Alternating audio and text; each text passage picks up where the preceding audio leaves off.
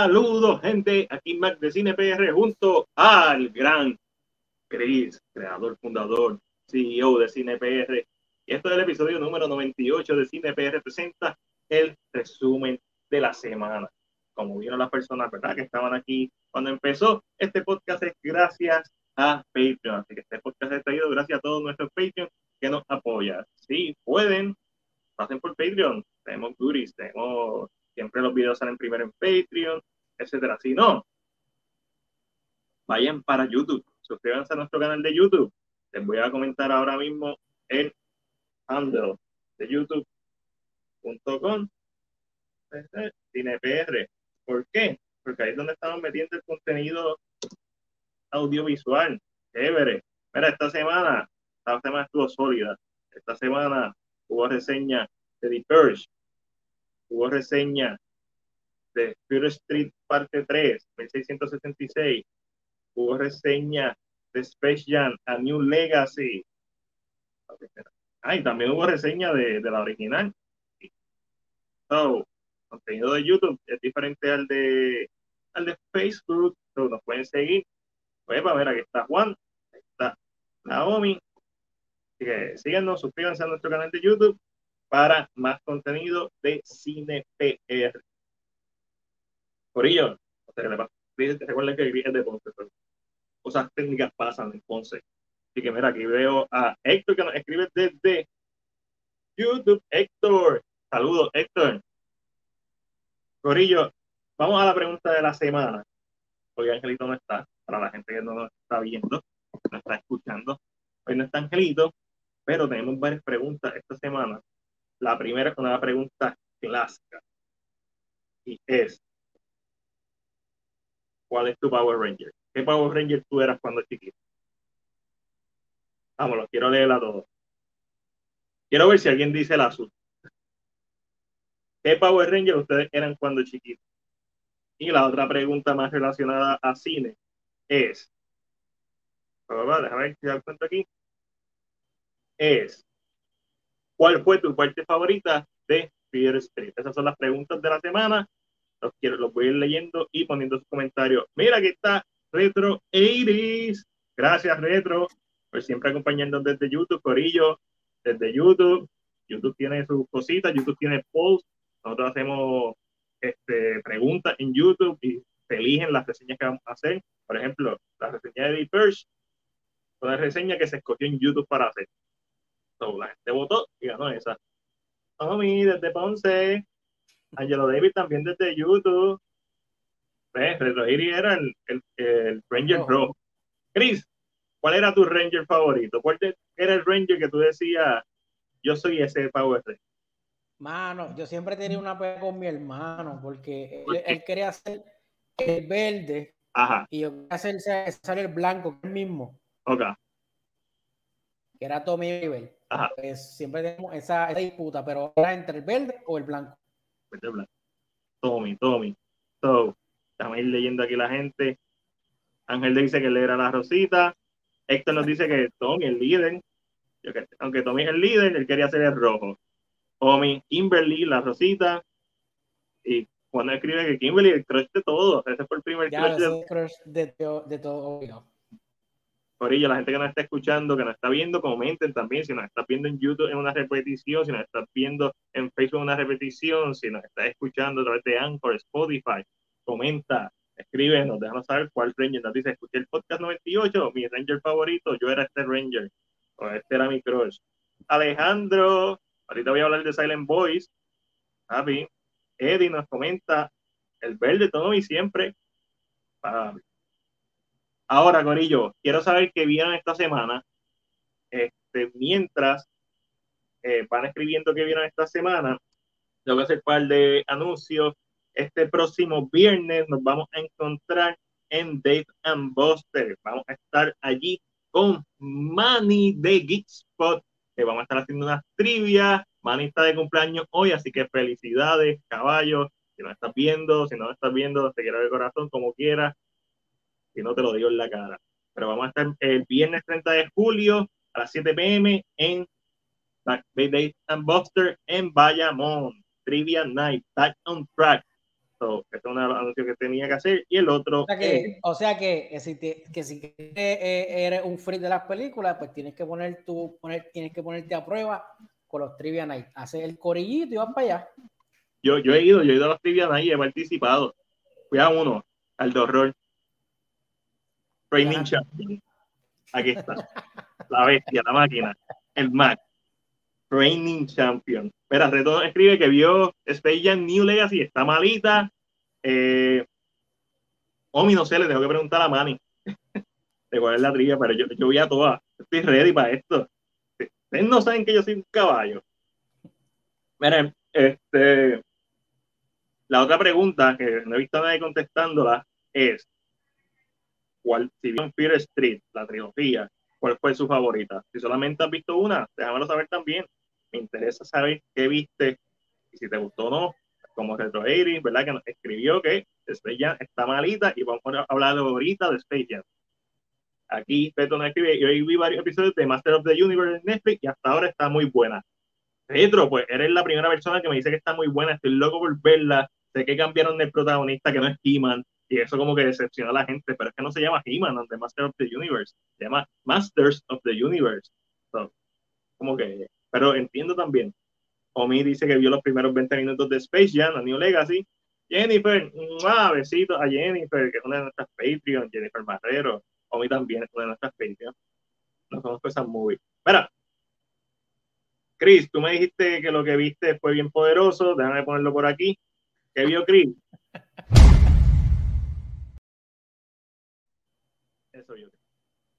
Este, estás descansando, eso es bueno. A veces a veces es bueno y después empieza a picar la vena. Sí, ya, ya, ya, ya voy a. Ya este weekend largo, pues gracias a Dios tengo el lunes libre, voy a, voy a meterle. Voy a ver unas de cosas. lunes libre, yo no. Mira, pues yo vi cosas, vi un par de cositas. Este, vi, vamos a empezar hablando de. Vi esta peliculita que está en Netflix, de un Powder Milkshake. Este, esto es como si tú metieras en un blender, una batidora, a John Wick, pero más estilizado aún y un poquito más cómico, menos, menos serio. Bueno, la película se deja ver, está bien, está chévere, está para verse un domingo en Netflix, está perfecta para eso. A mí me gustó, por lo que creo que se sobreextendió en su duración, pero que pudo ser un poco más compacta al momento de contar su historia, pero me gustó la dinámica y fácil vería una secuela si la hacen. Quiero saber si el corillo la vio, y si la vieron, déjenme saber les gustó, no les gustó, por qué, y vamos allá. A mí escribe Chris, ¿cuál es, cuál es esa casa productora? Un carajo production, esa casa productora. Mira, también vi, vi Space Jam. La reseña está en YouTube, la pueden ir a ver. Space Jam es el tipo de película que, que mientras más tú piensas en ella, más te molesta. Como que yo la vi, yo la vi para actuar, que vi, eh, un día vi la original, que ya la había visto a principio de año, día vi la original, del 96 con Michael Jordan, y después vi a New Legacy. So, yo dije, pues, contra, la original no es tan buena, vamos a hablar claro. Yo, antes, antes, antes, de que siga, Mati, yo quiero hablar algo para sacarme del pecho. Dale. Últimamente yo no he visto nada, yo no he visto Space Jam y lo que recuerdo de, de Space Jam, la original, no es tanto porque hace tiempo que, que no la veo. Pero la gente se está dejando llevar mucho por la nostalgia y eso a veces pues hay que dejarlo, hay que al lado. Mano, porque, eh, si, si fuese por la nostalgia, o sea, todas las películas clásicas fueran eh, exitosas y buenas. Pero no, hay que. esta, esta película fue hecha para niños, pienso yo, ¿verdad? No fue hecha para adultos. Ok, vamos a hablar de eso un poco. En comparación, algo que, que fallé en mencionar en esta reseña de Space y lo quiero mencionar aquí, la música de esta película, la original, está en la madre. Es súper buena y la dirección, esto sí, no fallen en mencionarlo, pero en retrospectiva, al ver la original, al ver la nueva después, la película del 96 es una película para niños con Michael Jordan. Michael Jordan es un actor. Pues uno le perdona. Esta nueva película de Space que va supuestamente dirigido a niños, que muestra como 15 veces el mundo de Game of Thrones, que no es para niños, que ponen su primera fila cuando están en el partido final, ahí está Pennywise, que está detrás mío también, este, de hecho por Luna Arte, ellos, si les gusta el arte, pues Luna Arte, eh, que ponen a, a Monja, que ponen a Clockwork Orange, ¿sabes? Películas bien para niños. So, este. Espera, homie, baja eso. Tengo no. Momento, o sea, la película se supone que es para niños, pero como que hay un mensaje oculto, hay como que no está enfocada. So, no sé, es como que es bien rara, es como que no sabe para quién va. Entonces los chistes de LeBron son chistes que son de gente que sabe de NBA y no son chistes para niños. A mí me gustaron un par de chistes, pero también la dirección del filme y la edición en particularmente, esto parece un video de TikTok, como que va, corte, corte, corte, corte, corte, mucha información, mucho ruido visual. Y hay momentos en los cortes, en vez de cortar rápido, como que dejan un lapso de tiempo en donde se nota que LeBron está esperando el cue en vez de cortarlo justo cuando empieza a hablarlo, a leer la línea. Este, otras cosas es que hay una parte que se ve en el trailer que la animación es regular, tradicional, eh, animación 2D, aunque haya, aunque haya sido hecha en computadora. Esa parte estuvo cool, súper cool. pero Lebron no, no actúa en voz. se nota la diferencia del cielo a la tierra cuando te escuchas a las hace de Bugs Bunny versus a Lebron. Y a Lola, Lola Bonnie, que la hace la voz Zendaya, mano, no, a mí no me gustó. Me sentí igual que cuando vi de Lion King y era Beyoncé. No cuadro. y supuestamente la actriz que hizo la voz original de Lola Bonnie grabó toda la película. Y después le pusieron a Zendaya para marketing, tú sabes. Es una falta de respeto, bien cabrona. no sé, no sé. Para aquí no es. Ash desde Facebook nos escribe hola y saludos al chat. De acuerdo, encontré ya entretenida y visualmente divertida. La historia y los chistes no funcionaron para mí. Yo la encontré entretenida mientras la estaba viendo y cuando empecé a pensar sobre ella, me empecé a molestar. Eh, ¿Qué piensan que el director quiere hacer con la tercera entrega con Dwayne Johnson? No sé qué me está hablando. ¿Es eh, Ash. Este, vamos a hablar ahorita de Dwayne Johnson también. So, además de eso, vi a Silent Boy. Déjame poner el intro de, de anime con Mac. por aquí.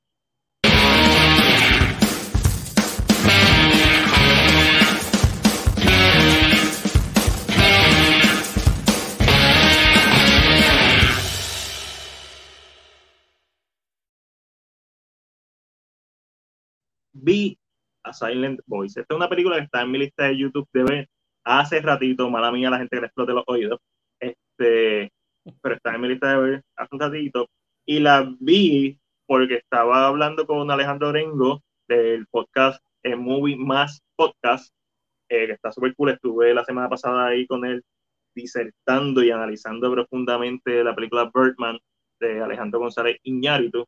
So, so, esta película, porque a él le gustó más que Your Name, a mí no me gustó más que Your Name, pero un peliculón. Eh, uno piensa en anime si tú ves, Chris, si tú ves esto, ¿qué tú piensas? ¿De qué trata la película? Face Value. Mm, bueno, no me viene nada a la mente ahora mismo. Silent Voice. ¿Ah? Silent Voice. Esa es, este, Silent Voice. Así que ese es el título de la película. Ese es el título de la película. No sé, estoy en blanco, no, no me llegan a la mente. Pero tú, viendo, viendo este arte, ¿qué tú piensas? ¿Un nene, una nena? ¿Qué tú piensas? Pues que son para que se enamoran. Exacto, eso es lo que uno pensaría de esta película y para nada eso. Silent Voice, eh, esta película sobre eh, cuento, largo, cuento largo corto. En sexto grado, este es el protagonista. Tiene cara de hijo de puta, ¿verdad? Lo es. Llega esta nena nueva a la escuela y la nena es sorda utiliza aparatos para poder oír, pero es sorda.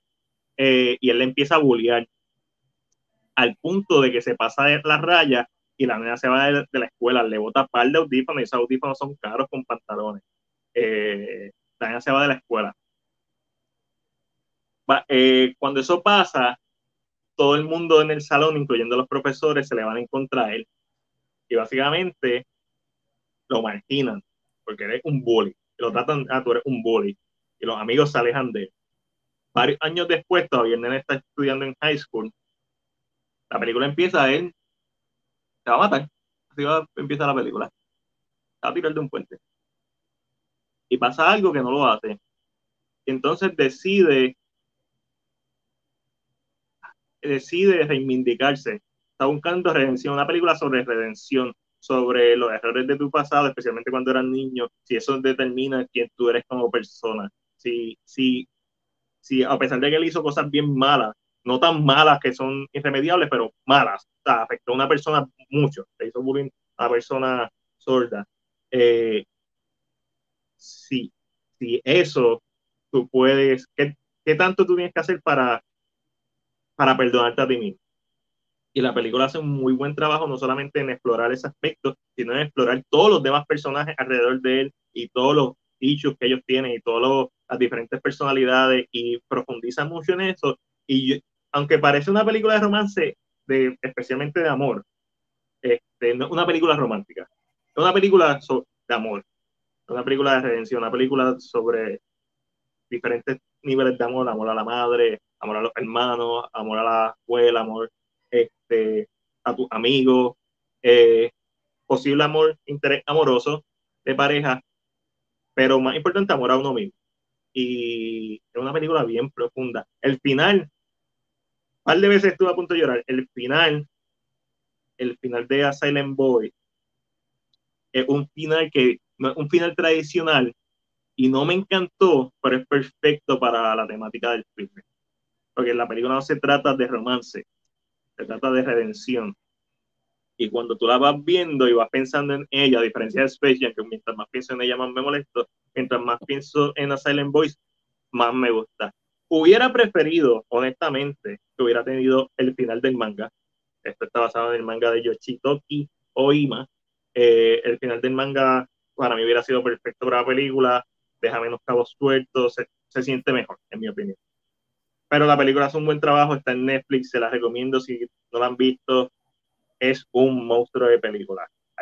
Está ahí, dándose los puños con Your Name. No, la, el nivel de animación, no el nivel intelectual de Your Name, ni, ni nada de eso, pero emocionalmente y psicológicamente profundiza bien brutal en eso, así que se la recomiendo a todo el mundo.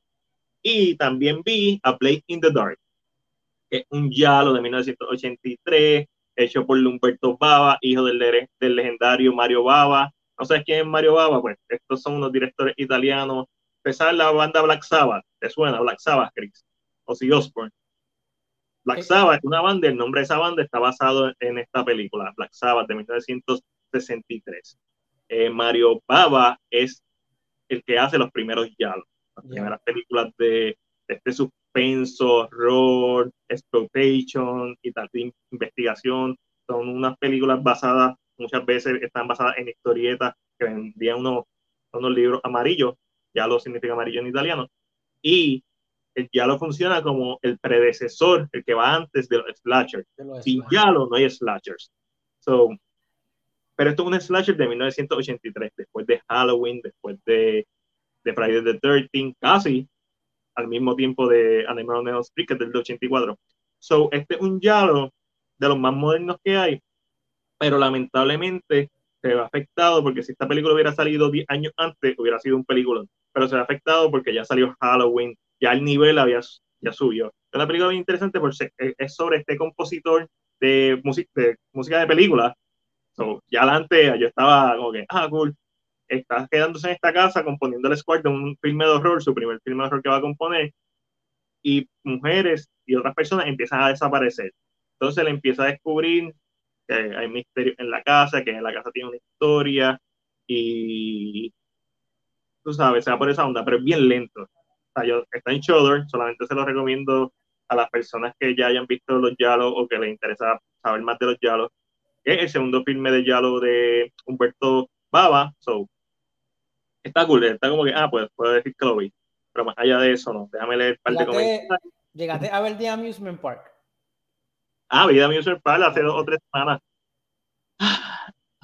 La valoro por lo que es, por este pedazo histórico que pudimos ver hoy en día. Hubiera sido bien interesante que hubiera salido en el 73, ¿sabes? Cuando se supone que saliera. Porque a lo mejor si hubiera salido en esa época hubiera explotado cabeza. Hoy en día yo pienso que es una pieza histórica del cine interesante que mm, tiene muy merecido que se haya hecho, que se haya encontrado y que la hayan publicado para que el mundo la vea, eh, pero no están ni cerca de ser lo mejor que ha hecho George A. Romero. Y a mí no me gustó, pero el impacto que tiene y el mensaje que tiene es bien poderoso. Por eso te digo que quizás si hubiera salido en, el 70 y pico, cuando se que saliera, hubiera sido otros 20 pesos. Pero a lo mejor hubiera sido un clásico. Pero aquí, pa, pa, pa, hasta escribe, sí, e, el de Space Jam, el director dijo que quería hacer una tercera entrega con D-Rock. Hacho, no, D-Rock no es baloncelista, Space Jam es de baloncesto. Hagan una secuela de Back in Action con D-Rock. ¿Entiendes? Ahí funciona. Eh, eh, escribe que vio Fatherhood, le encantó, la hizo llorar, también vio Disturbia con Shia Bob, la pusieron en HBO Max. Estaba, esa como una película inspirada en Rear Window de Alfred Hitchcock. Eh, mira, Manuel, Goglio. Por cierto, Ángel, te, te, lo escribí. Y Manuel también, sigan a Manuel que tiene, ¿verdad? Tiene su podcast, tiene su, ¿verdad? sus videos en YouTube. Manuel Goglio, lo pueden conseguir así mismo. A los muchachos les recomiendo altamente Bob Burnham Inside. Está en Netflix, un stand-up comedy, comedy musical creado a solas en una habitación durante la pandemia. Vamos a chequear. Y Ángel escribe, Be Joel de Kate Beckinsale está Prime, está en Prime, la voy a hablar en, en 10 a 15. Es 10 a 15. Es todo lo contrario a CinePR Podcast. Ángel Serrano hace estos podcasts, que los puedes conseguir en Spotify, ahí es donde yo lo consumo, y él habla de una o dos películas en 10 o 15 minutos. Está bien cool porque, o una serie, o Loki, habla de Loki. Este, el último que escuché el de Space Jam, también escuché eh, el último que tiraste, que era ah, de la película de Bruce Willis, Frank Grillo y, y de Black Widow. Está bien cool porque Ángel es bien preciso en las cosas que dice y es un mensaje bien claro. Es como que bien cool escucharlo porque mucha información, no es mucha información, es información concreta y bien de alguien que directo al grano. Directo al grano, alguien que tú, que tú sabes que aprecia lo que está viendo y que te lo explica por qué él se sintió así, por qué le gustó, por qué no le gustó, si es entretenido, si es, un, si es verdad, un desperdicio de tiempo. A mí me encanta. Sigan, búsquenlo en Spotify de 10 a 15. Ángel Serrano está en la madre. Obviamente aquí está John también junto a Ash desde Legacy Universe. Entonces Ángel escribe, Jam es una película. Es lo único que puedo decir. Eso sí, como película yo le tengo que dar a Space Jam a New Legacy, que está mejor construida que la original. Pero a la misma vez tengo que tener en cuenta que como película, Special New Legacy nunca va a tener el mismo impacto que tuvo la original. La original salió en el momento perfecto. Michael Jordan todavía en su prime. Eh, la original fue la primera. Para ese tiempo, Looney Tunes estaban más, o sea, estaban más conocidos que ahora, que casi no los dan. Correcto. O sea, tiene muchas, la, original tiene muchos pros. La música la original es superior. Este, a Bill Murray por al lado de Ghostbusters. I believe I can fly. I believe I can fly. y por cantó otro ángel. Sé que puedo volar. De Son by Four. Todos sueños yeah. So, son canciones icónicas. Es de Space Jam. Esta película tiene muchas cosas en su contra. No está, LeBron no viene de ganar un campeonato. Una. Eh, los Looney Tunes no están conocidos. El público de hoy en día, el público casual, sabe mucho más que el público casual de 1996. LeBron, tiene, LeBron también tiene muchos haters. También yo creo que eso también es un factor. También tiene muchos mabrones. Pero no, olvídate de eso. Eso es totalmente, es cierto, pero olvídate de eso. Hablando de la película, si somos realistas, la música no es tan buena. Eh, la historia, si bien es una mejor historia de cine, porque la, literalmente la del 96 es un sketch de una hora y media, alargado. Se siente como un sketch de Looney Tunes de lo que tuviera por la mañana. Por eso es que nos gustaba tanto, porque literalmente era una hora y media de sketch de Looney Tunes. Esta no está por lo menos intenta hacer una historia que si lo consiguen efectivamente o no, eh, eso cada cual lo dice, pero por lo menos intentaron, o creo que intentaron, y yo siento que hay ciertas cosas de este filme que son mejor. La actuación de, de LeBron James es mejor que la de Michael Jordan. Eso no es mucho decir. Olga, saludos, porque ninguno de los dos actúa. Yo, yo vi Trainwreck y a mí me gustó como actuó LeBron de LeBron, como este personaje secundario que hacía este con Bill ¿sabes qué se llama? Ah, Bill Hader. Hader, correcto. Como que se van no, es no es lo mismo saliendo otra, no lo mismo saliendo otra escenas que una película, con que cargar una película. Exacto, eh, que le Y no la carga. Eh, Don Chiro yo creo que tiene hasta más tiempo en pantalla que él. Mm. Este, Don Chiro para mí es lo mejor de la película. Los Looney Tunes son desaprovechados en este filme también. Hay muchas cosas en contra de esta película. El, público casual sabe más, es más exigente. La animación CGI, pues básicamente es voluntaria. El reguero que tiene Warner Bros. En su casa, que básicamente. Esta película es un comercial. Si la, la película del 96 es literalmente una sketch de, de cartoons, esta película es un comercial. So, en, sí, eh, Alejandro, tiene par, pero par desde casi el principio de la película. No me hizo llorar, pero par de veces sentí el taco en Silent Voice, o sea, más de tres veces. Más de tres veces estuve a punto de llorar con la Silent Voice. Peliculón. Peliculón te la recomiendo a todo el mundo. El, el manga, los, van a salir dos volúmenes del manga, que es el compendio, eh, en agosto, y creo que me los voy a comprar. Pues diferente. En el manga, casualmente, la forma en que ellos están tratando de encontrarse como personas y como amigos es haciendo un filme, haciendo un cortometraje eh, fan-made entre ellos.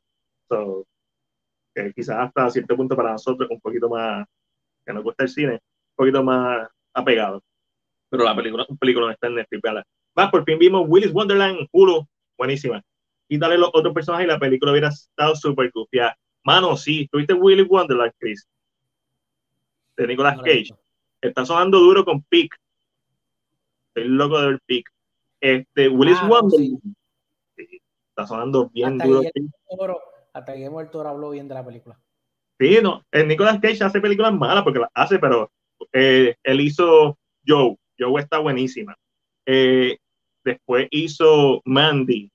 Después hizo eh, The Color Out of Space, que es de los que yo la tengo buenísima. Después Primal y se cocotó.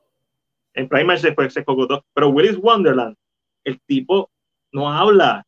Y es verdad lo que dice Ash, los personajes secundarios son tan innecesarios o, o en esas películas te ponen esos personajes annoying para que no sienta, que sientas ganas de ay que los maten.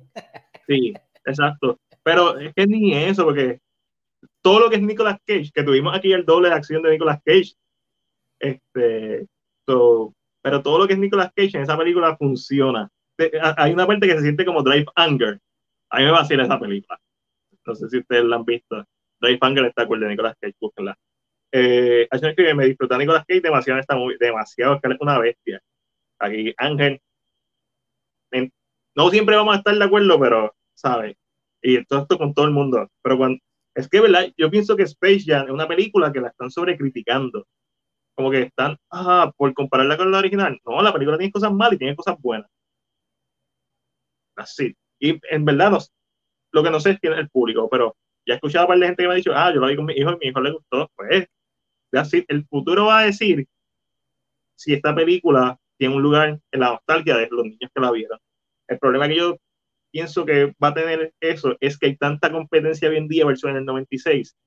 Hay tanto contenido, los niños hoy en día nacen con en las manos y están viendo contenido constantemente, están bombardeados. So, eso es lo que va a determinar al final del día si esta película va a ser una película de nostalgia o no, o no. Buena no es. En el 96, buena no es tampoco. Yo pienso que ese único valor es la animación cuando a veces cambiaba de universo. Sí, estuvo cool. Hay parte de partes animadas que están súper cool. La parte de Max Fury Road, tampoco una película para niños, por cierto. Este, la parte de Matrix, tampoco una película para niños. Eh, me vaciló que cuando fueron a DC, ninguno de los personajes de DC habló porque pues estas caras, esas voces, estas caras. no hay budget. No hay budget para eso. Oiga, de YouTube, había mencionado ahorita, eso sí, encontraron extraño la presencia de las propiedades para adultos. Sí, eh, encontré extraño que se le diera tanto protagonismo, que ocuparan tanto, tanta parte del encuadre en el último juego. Y tiene en la puñeta atrás a los Flintstones, que son para niños. Tienen, a, tú sabes, a las propiedades que están, se supone que están en frente, para niños, las tiendas. Entonces tiene un tipo vestido de Doctor Frío, de Batman del 97, de Batman Robin, que se ve súper cosplay. Es como que ¿sabes? Cuando uno ve el trailer de Space Jam New Legacy es cool, pues estás buscando el trailer. Cuando uno ve eso en casi dos horas de película, una hora y cincuenta minutos, cansa, porque es distracción, es ruido, se vuelve ruido visual, pero ruido visual de que mucho. Eh, y es extraño, hay referencia, Ángel lo dijo en su, en de 10 a, a 15, una película que fue considerada X en los 60, 70 de una monja lesbiana y tú ves a los personajes, igual a Clockwork Orange, que son personajes que violan. no, tiene, no, tiene, ningún tipo de sentido que si tú estás vendiendo la película para niños, porque le encaja a esos personajes. No, sí. No, sé. No, exacto. No, no importa si ellos estuvieran, pero el protagonismo que tienen es ruido, porque no aporta nada escribe Ángel. Eso sí, encontré extraño la, la presencia de las propiedades para adultos. Sí, yo también. E, esa exposición que le dieron.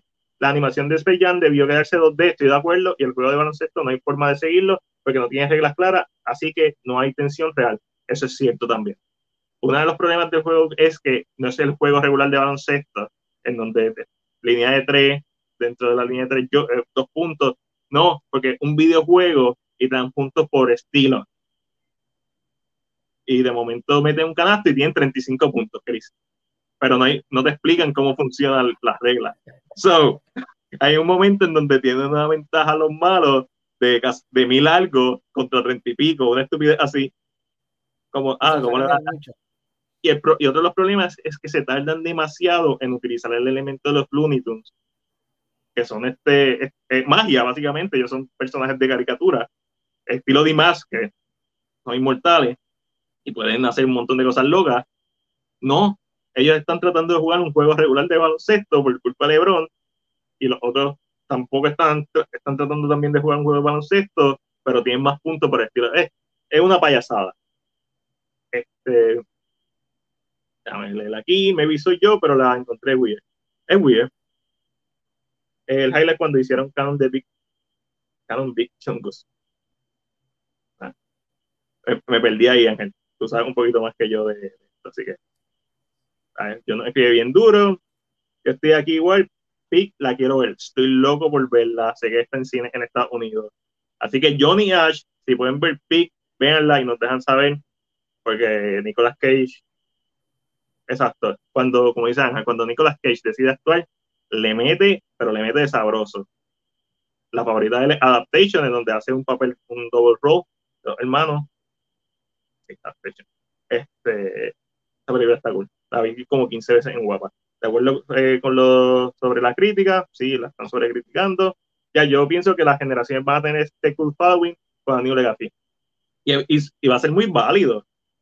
Pero tampoco es como que la gente ve la película de Jordan y es como que, diablo, como si Jordan era bien brutal. Papi, Jordan tiene la personalidad de una pata en los huevos.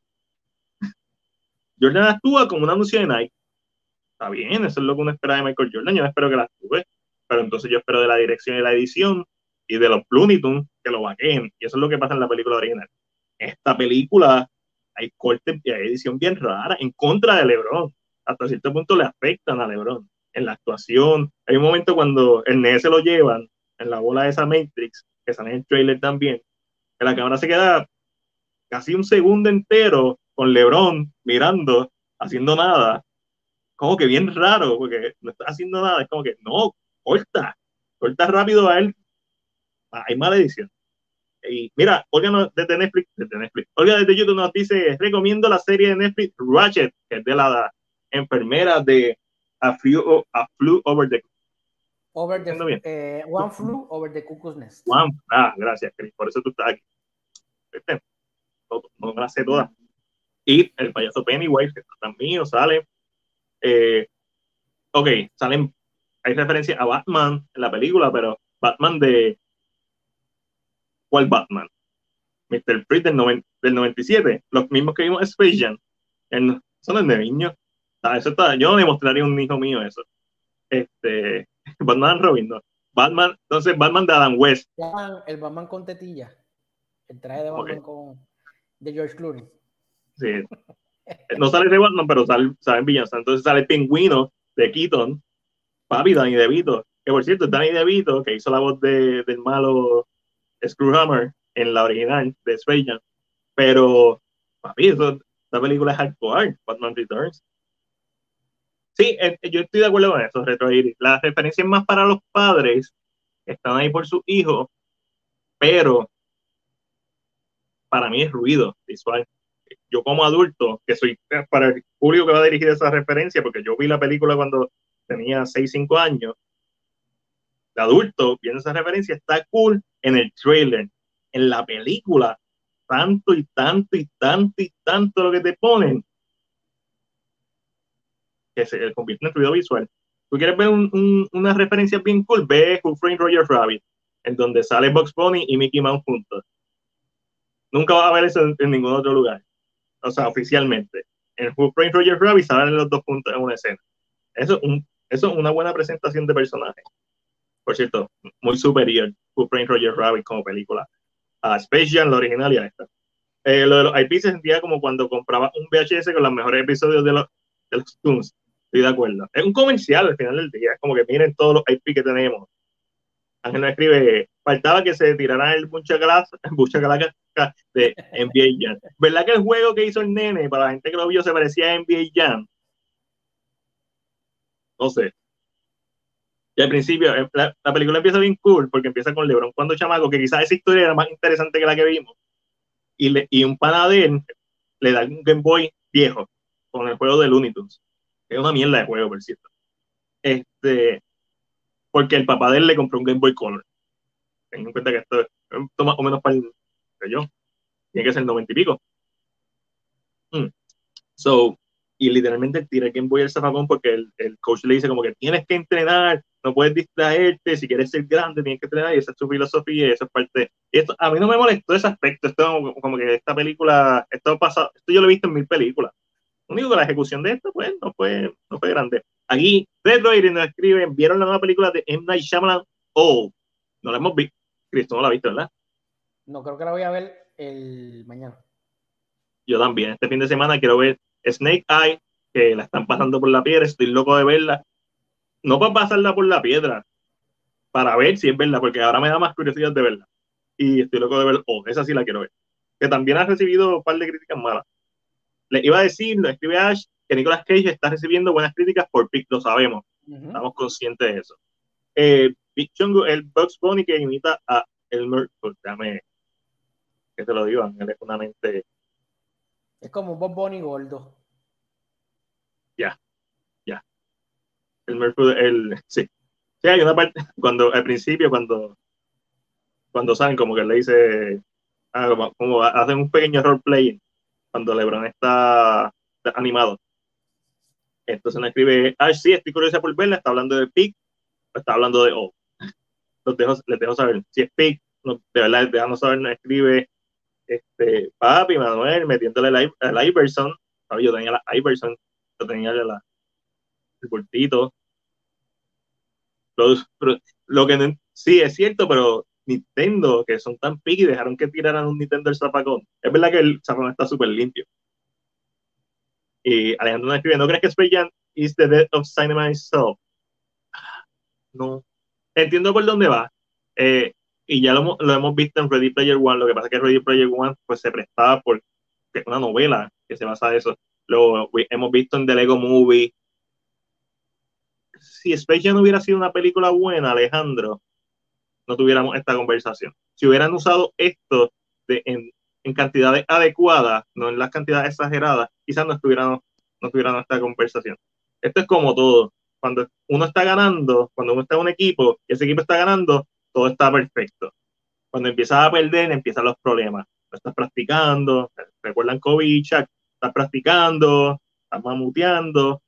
Eh, sí, es una representación de la gente que estuvo involucrada, de lo poco incluyendo la dirección, guionista, todo el que estuve involucrado,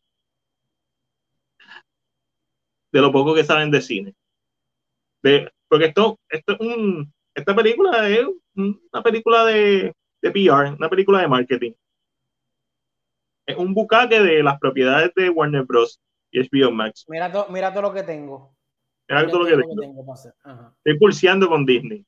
Ah, Disney tiene, mira todo lo que yo tengo, mira toda la nostalgia. Tengo Harry Potter, tengo Game of Thrones, tengo Mad Max, tengo DC, tengo todos estos clásicos. Es un pulseo, pero mal hecho. Mal hecho. Bien hecho en The Lego Movie. Bien hecho en Batman The Lego Movie. Bien hecho. Mismo Warner Bros. Eh, pero entiendo lo que estás diciendo perfectamente. I mean, cagarte en la película de Casablanca es cierto. Papi, Don Chiro, Ángel me lo había dicho, Don Chiro tiene una parte, ustedes vieron el, el, el comedy sketch de, creo que es Comedy Central, ah, no, Tony or Die, de Captain Planet, de Don Chiro. ¿Lo han visto?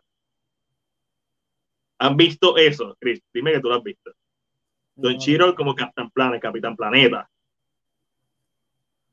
Aquí nos tumba el like. Vamos allá. A buscarlo. Ok. Hay una parte en la película al final del último acto que le tienen que poner un blip a Don Cheeto porque habla malo.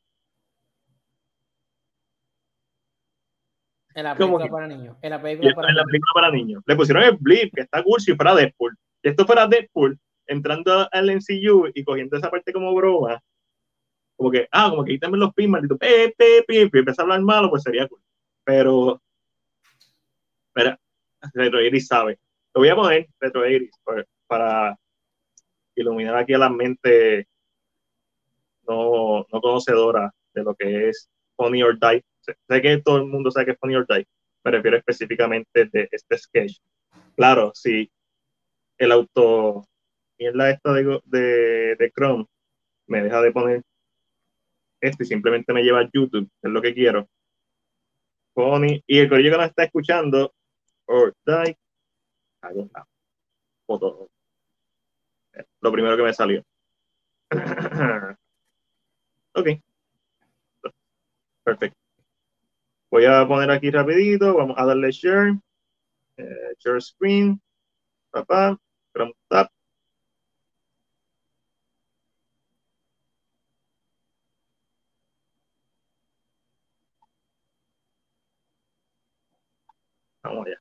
allá. ¿Lo ven?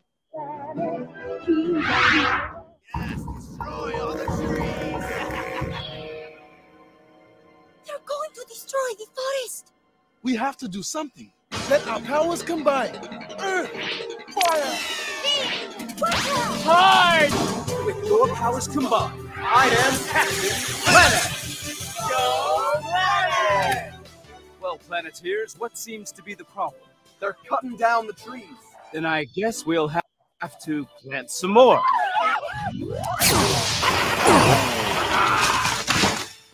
Attaboy, Captain. Let's spruce this place up a bit, huh? Okay! the wood is good! Wait, Nathan! Leave! Captain? Human tree! Tree! Tree, tree, tree, tree! Captain Planet, stop right now! My heart it Stop! Stop! Stop!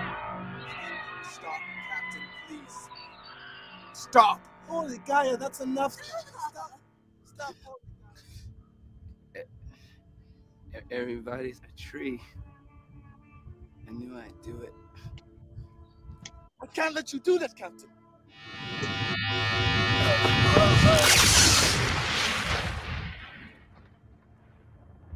Anybody else want to go green? Huh? Yeah, that's what I thought. Your punk asses. I'm going back up. Don't summon me again unless you're ready for that pain. Peace, dickholes. Power is mine, bitches.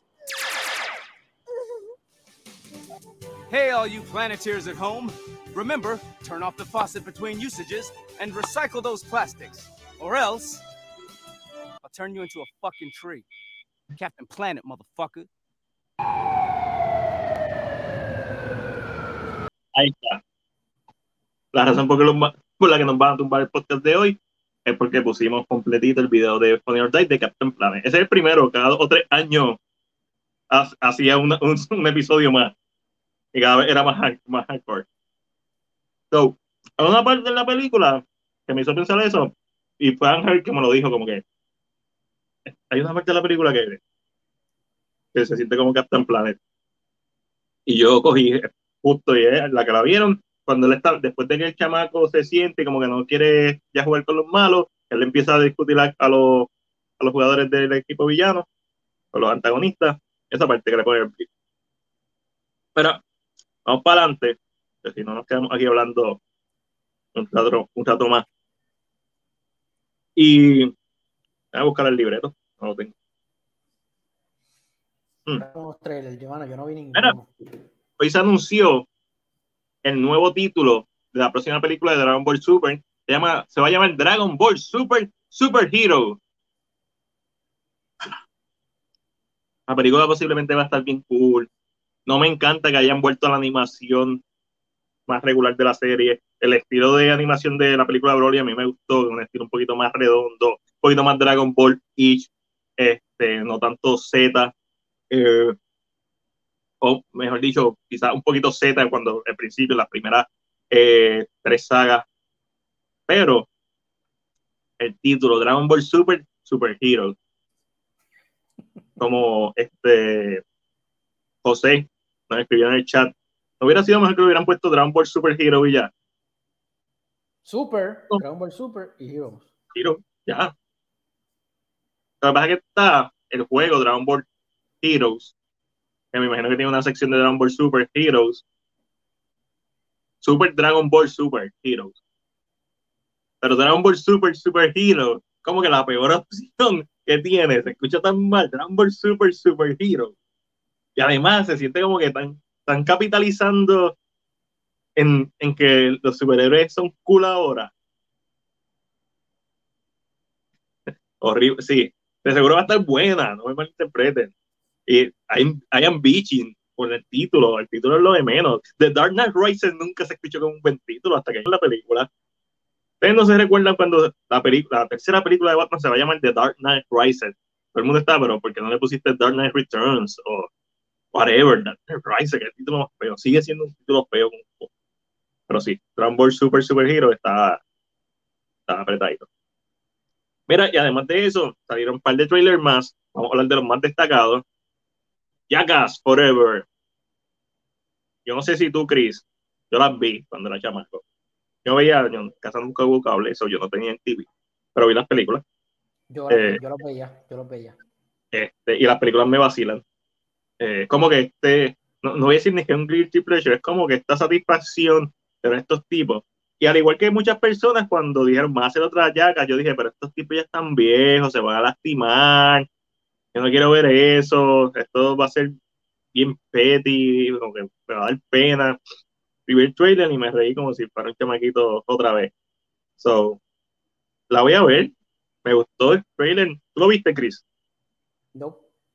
No. Pero ¿Viste alguno de pero la Ah, voy a no, ver. Sí, mano, yo veía, yo lo veía, yo lo veía, yo no, y vi las películas.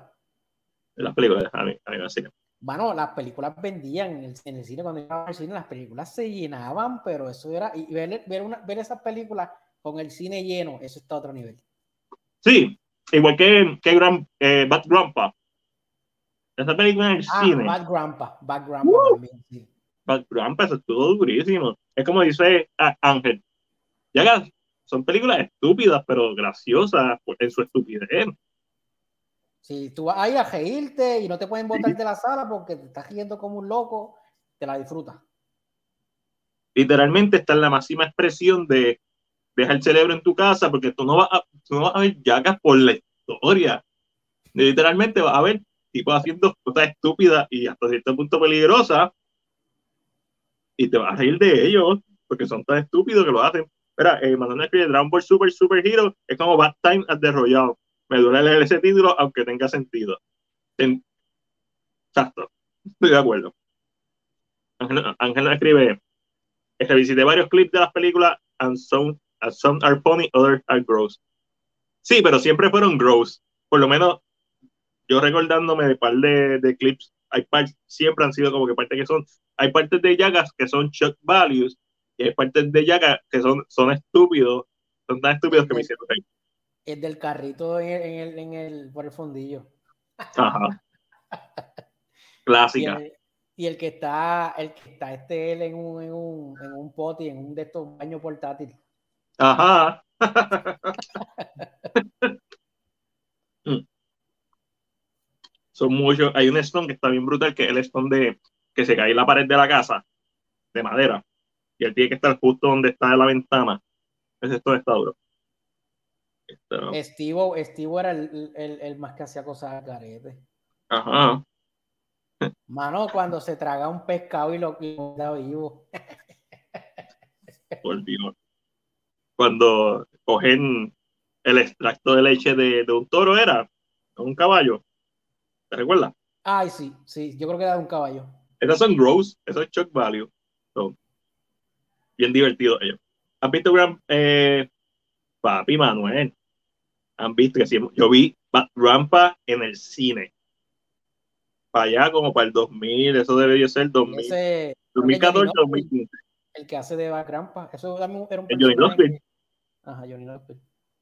Durísimo. sí. Hay un par de sketches de Jackass que están brutal. Son de Jackass, de una película sublime en su estupidez. Pasamos a una película, por lo menos el trailer, que se ve sublime en su, en su expresión. The Last Duel es una película que es dirigida por Ridley Scott, famoso por hacer Alien, Blade Runner, Gladiator, Prometheus. No, mentira. Sí, lo hizo Prometheus también. Pero el punto es que Ridley Scott, una leyenda del cine, con Matt Damon, con Ben Affleck, eh, como los titulares, también sale Adam Driver. Y ella, se me olvida siempre el nombre, está se llama Jodie, Jodie Comer. Ok. El trailer, hace tiempo yo no veía un trailer tan bueno, tan, tan bien compuesto, que te diera lo suficiente, pero que no se sintiera que te está contando la película. A mí este trailer me encantó y el póster me fascinó. Del film, un póster bien minimalista, bien sencillo, pero con buen gusto. Y de verdad que esta película yo la quería ver, no estaba en mi top más, más esperada del año ni nada, pero ahora mismo subió. Like, fácil top 5 Es que en esa película no, no- no se había dicho nada. No, este, salió el póster. Exacto. Que está su, el trail, como trailer, ya no necesito ver más nada. Quizás vi de más de lo que te quería ver, pero el trailer como, si tú vas a, a valorar un trailer como una obra aparte de la película, este trailer es, es perfección, ca- casi perfección. Y un trailer de una película que estoy esperando desde el 2020, pues, desde el 2019, ciertamente. Doom salió otro trailer, lo vi por encima, pero no le estaba prestando mucha atención porque ya no siento necesidad de ver más nada de Doom. Se ve bien, Denis Villeneuve. Este, estoy loco por verla. Me compré la, la novela, la primera Doom. Eh, no la estoy leyendo yo, mi novela está leyendo y me la va a contar. So, eh, estaba viendo otra vez el documental que está en Prime Videos de Alejandro Jodorowsky Doom. Eh, está en la madre ese documental. Como que si no han visto ese documental, si a usted le gusta el cine, like, no si te gusta ir al cine, si te gusta entretenerte, si a ti te gusta saber de cine, vean Jodorowsky Doom, la película más influyente en la historia del cine que jamás se realizó. Estuvo a punto de hacerse. O sea, se gastaron millones. Nunca se realizó. Iba a salir Salvador Dalí, iba, Geiger iba a estar. O sea, un elenco estúpido. Pero también hay estrenos esta semana, es raro. Todavía yo no me siento acostumbrado a que hayan estrenos, pero hay estrenos. Estrenó, en Final estrenó sola. Ah, Matiel, antes de que siga, antes de que Ajá. siga. Aquel día eh, vi una publicación que puso un, un muchacho que yo tengo en Facebook. Y tú sabes lo que está haciendo, están haciendo los cines. ¿Qué? Yo no sé si, por lo menos en el cine que le estaba, yo no sé si lo están haciendo a los cines donde tú estás yendo, le están poniendo estreno al póster, obviamente para que sepas que es un estreno. Pero lo más Claro. gracioso es que este- a las películas que, que son de, de, de, de Warner, le están, tap- le están tapando lo que dice HBO Max. Como para que no te, no, no, o in, in, in theaters, and, y lo que dice HBO Max, Estreno. loop tapadito para que no la vayas a ver en tu casa. Sí, ¿ves? Ellos se tienen que defender. La semana pasada estábamos hablando, o en Huecho Movie Podcast estábamos hablando, mejor dicho, lo genial de la idea de Fear Street, que lo vimos una semana, cada semana salió una película. Es una película con un budget relativamente, ¿verdad? Bajo, una historia competente de principio a fin, no es nada del otro mundo, pero es bien efectiva en su, ¿verdad? En la finalidad de la trilogía, es efectiva originalmente esta película era de 20th Century Fox, iba a salir en el cine y la idea era tirar una película al mes. En enero salía la primera parte, febrero segunda parte. Ese tipo de dinámica, aunque son medio gimmicky, mientras la hagan con calidad, le das una vez, si, si los estudios deciden hacerlo, lo que pasa es que el problema es, ok, si los estudios deciden hacerlo para cine, el cine tiene una gran oportunidad de competir contra los universos cinemáticos porque no tienes que esperar 18 años de película para ver Endgame sino que si hace una micro historia y, y la expone. Aquí hay dos problemas. La mayoría de los estudios que tienen el, el capital económico para hacer esto, o capital, mejor dicho, porque capital punto económico, tienen streaming services, so lo van a tirar por streaming services. El segundo problema es que como gimmick que es, eventualmente, y puede ser tan fácilmente como la próxima trilogía que decida hacer esto, ya sea Netflix, ya sea para cine, ya sea HBO Max, donde sea, posiblemente va a ser una basura. Es como salió Halloween, salió Friday the 13 y después salieron un montón de películas que eh, algunas son clásicos, The Prowler, My Bloody Valentines, otras son menos conocidas como Slumber Party, eh, Whatever, eh, Night, Night Train. So, y empiezan a bajar de calidad. El problema va a ser eso siempre. Eh, Pero yo leí por ahí, yo leí por ahí que, que supuestamente, leí, leí por ahí que supuestamente Disney va a quitar el Premier Access. sí, lo va a quitar. No les funcionó. Este, a lo mejor también fue una medida que ellos utilizaron, tú sabes, durante la pandemia, ya que se Eso está. es lo que te iba a decir, eso a lo mejor ellos, ellos lo iban a usar hasta que los cines, cuando ya, como ya están funcionando co- completamente, pues ya, Claro. era hasta ahí, era algo a corto plazo, Si esto hubiera sido un éxito, lo hubieran dejado. lo hubieran dejado. Por, por dinero bailar money y un negocio. Eh, cuando tú ves, especialmente las películas de Disney que salieron en, en Premier Access, todas fueron pirateadas. Todas, todas yo las vi en algún momento en Facebook. No las vi completas, simplemente vi que la pusieron o me dijeron la pusieron. Pero Mulan yo sé que está en Facebook Live. Era como que bien doloroso para mí ver una película que la pusieran en Facebook. No importa si no me gustó, no importa nada. Mano, en serio, te vas a ver una película en Facebook. Y la y creo que HBO Max lo va a quitar el, el año que viene. Ah, no sabía lo de HBO Max. Pero HBO Max no, no. No, pero No HBO tiene. Max te, te la deja un mes. Ah, eso, claro. Sí, pero HBO Max siempre lo dijo que era por un, la por un año. Este, una de las poquitas cosas que ha hecho bien HBO Max. Claro, es verdad que lo hizo sin preguntarle a Legendary, es verdad que hizo mil cosas mal, pero, pero siempre ellos dijeron que era solamente durante el 2021. Y eso le ayudó a conseguir este, personas que se unieran al, al streaming. Eso le ayudó mucho.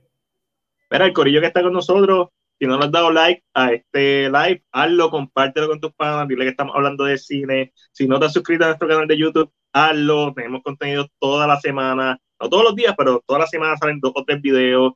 Eh, no solamente hacemos reseñas, ¿verdad? Que es un contenido un poco más reactivo. Es normal que todos los, ¿verdad? Los que hacemos podcast y cosas de cine, pues sea, nuestro contenido sea reactivo. También hay contenido original y hay ensayos sobre videojuegos y películas. Hay las películas que nunca vimos, que son ensayos sobre películas que nunca se realizaron. Por ahí viene Anime con Más, que va a ser conversatorios con la gente, en donde se van a estar ¿verdad? escogiendo tópicos específicamente anime. So, YouTube. Y si puedes, y si te gusta, Patreon.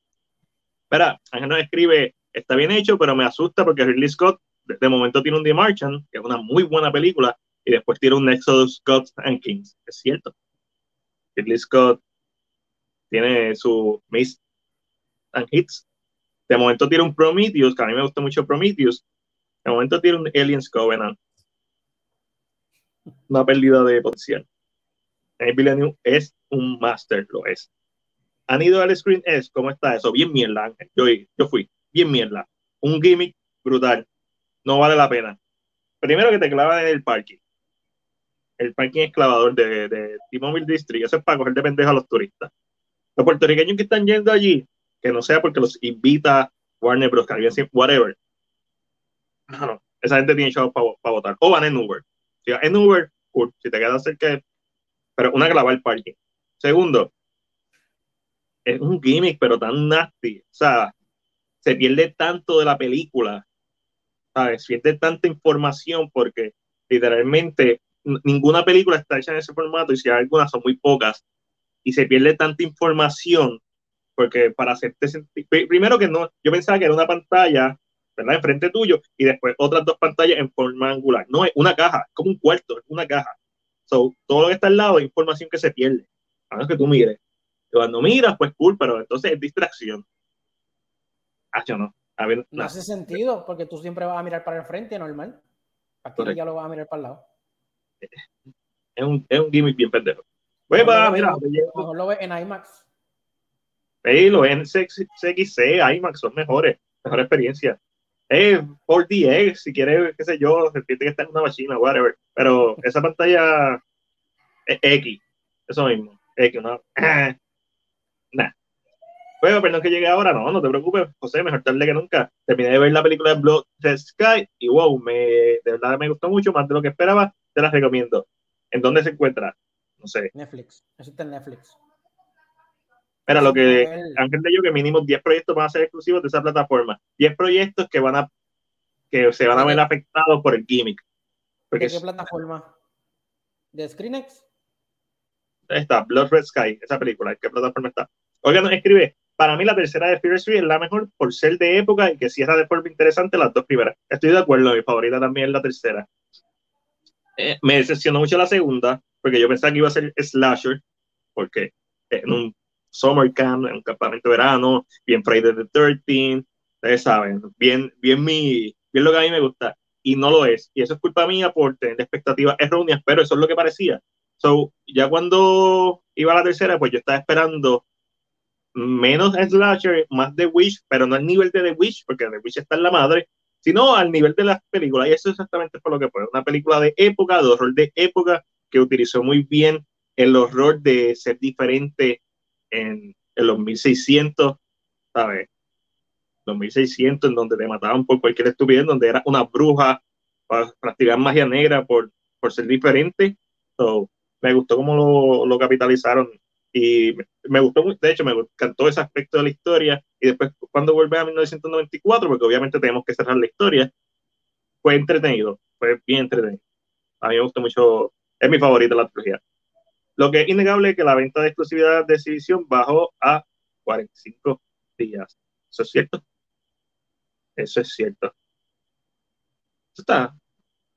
Con los streaming services y la competitividad, eso crónicas de una muerte anunciada. Eh, me lo sospechaba porque las pantallas están desincronizadas. Eh, es, un, es un algarete. Sí, Netflix, y véanla con el idioma original alemán. Sí, gente, las únicas películas que no se ven con el idioma original son las películas animadas, y si acaso, si anime, tú ves anime, anime en japonés. Dragon Ball Z se puede ver en español. Es un buen, es una buen, es un buen doblaje. Este, y deben haber dos o tres. Si lo viste de chiquito en español, pues es bien complicado pueda verlo en japonés. Pero, pero sí, siempre traten de ver las películas en su idioma original porque si no se pierde parte de lo que es la experiencia, ¿verdad? De, de la intención. Estoy de acuerdo eh, que esté sobre la. Déjame esto. Órganos escriben, está escribiendo sobre Fear Street, la trilogía. Estoy de acuerdo que esta idea sobre las tres películas, pero debe ser, como dices, con temática innovadora y creativa. Sí, no puede ser simplemente blochado, tiene que haber siempre algo más allá. El problema es de la máquina de negocios de, de la industria cinematográfica, es que una funciona y empiezan a hacer lo mismo, pero en peor calidad. Quizás sale una que es brillante y otra que, que está cool, que es la misma, una variación del concepto, pero entonces salen 20 más detrás de esas dos que quizás fueron medio buenas o súper buenas y son basura. David Ayala escribe, vi ahorita Blood Red Sky y perdido horas de mi vida. Mira, Adiós, uno dice que está buena y otro dice que está mala. ahí nosotros decidimos, cada cual véala. ¿De qué trata la película sin dar spoiler? No me... Bueno, estoy viendo Fire Force con el dub, pero es buen dub. Blood Red Sky yo creo que es de la mujer que es un vampiro, pero ella está en un avión. Ah, sí, sí, el sí, yo vi el poster que ella con una nena y en el reflejo del nena. avión se ve. Sí.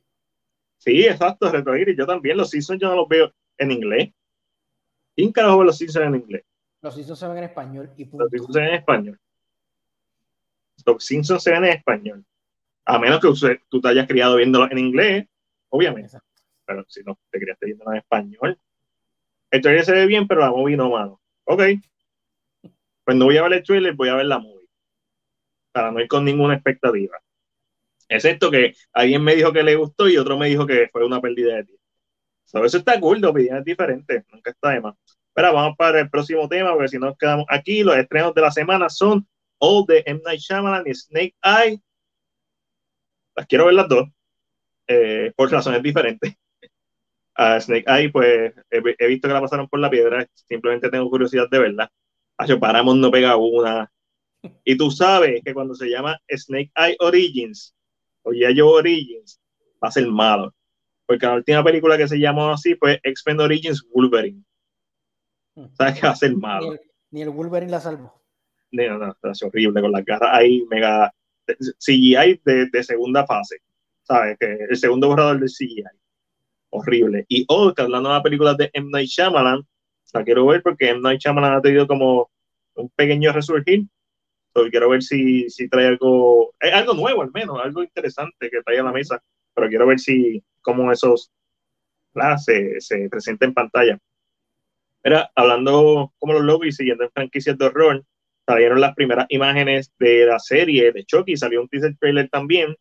Este, y para mí estas imágenes son bien reveladoras. Aparentemente el protagonista va a ser un miembro de la comunidad, va a ser un niño, ¿verdad? Este, de la comunidad. Estamos también hablando los otros días aquí, en, hace dos episodios atrás sobre eso, o el episodio pasado, mejor dicho, sobre eso, como que se necesita más diversidad, ¿verdad? diversidad en los papeles protagónicos. Eh, como que, ¿cuántas películas, Chris, cuántas películas tú sabes de horror, específicamente de género? Dime un protagonista gay en una película de género. ¿Te viene una a la mente?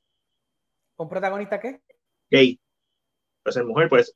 Eh, posiblemente. Protagonista, protagonista no. Siempre está su. su- Siempre hay un eh, personaje, un su- ah, un personaje, exacto. Pero protagonista, que la película gira en torno a él, no.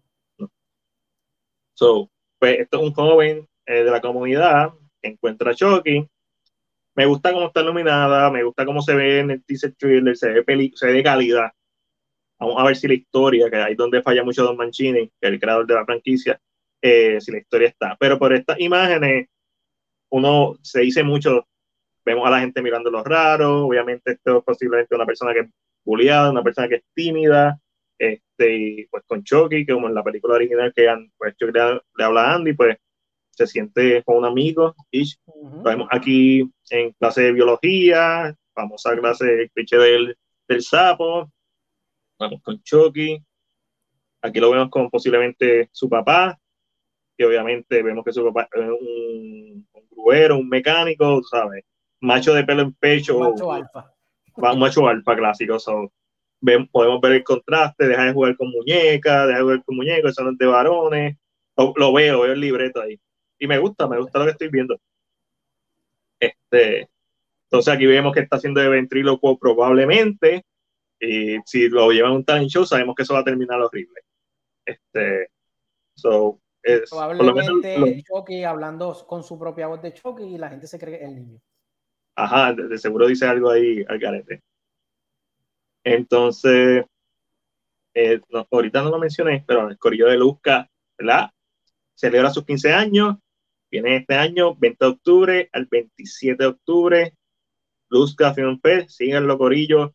El único festival de cine fantástico en Puerto Rico y el Caribe. Eso es horror, ciencia ficción, fantasía oscura, comedia negra. Ahí vienen películas de diferentes partes del mundo, Alemania, Hungría, Rusia, de todas las partes del mundo. Vienen películas, traen anime, que la Me gente de Lucas trae los anime, My Hero Esa Academia. Esa imagen me recuerda a Harry Potter.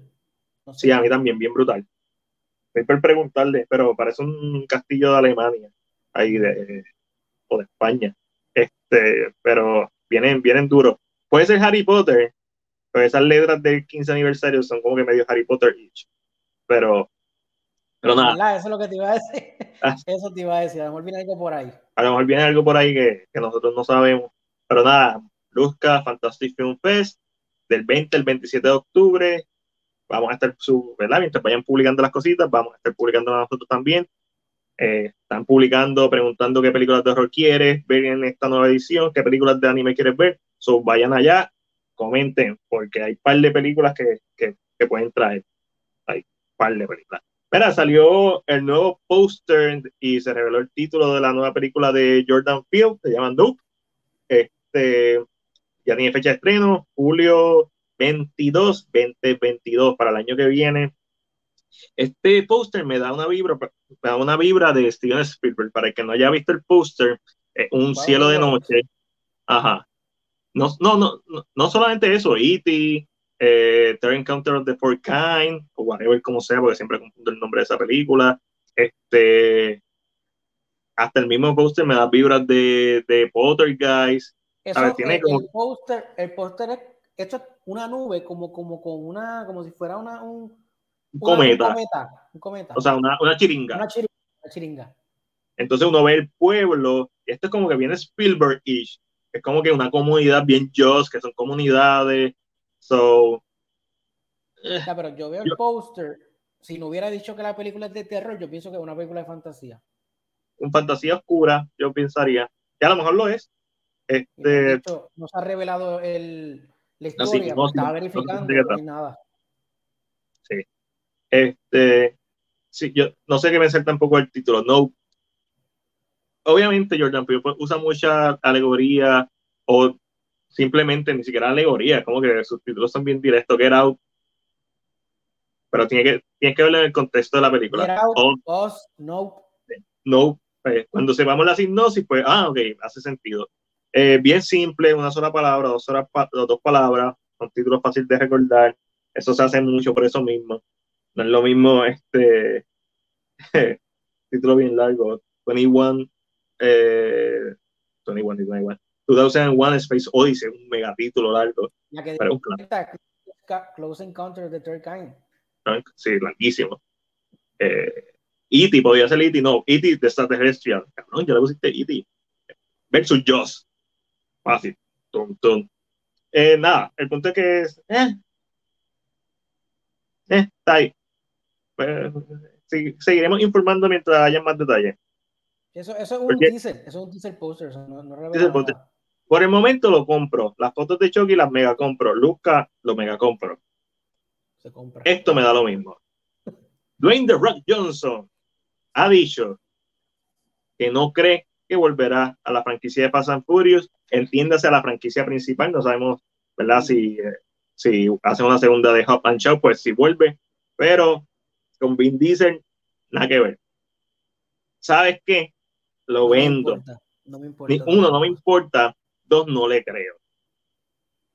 Especialmente Ellos- para la ellos última. tienen, ahí un beef. Yo no sé si eso es verdad también. Sí, ellos tienen un beef, este, un beef de ego, posiblemente por culpa de Vin Diesel.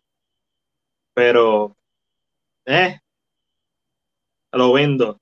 No me interesa, no creo que sea verdad. Si es verdad, me vale, ver- me vale verga. Como que, Aquí, eh, aquí, aquí tengo una trivia, Matiel, para alimentar tu, tu mentalidad de cine. Tú sabías Dale. que tú sabías que en una de las Vin Diesel no iba a regresar a una de las franquicias de Fan de Furious. eso es correcto. se iba, se iba a quedar ahí.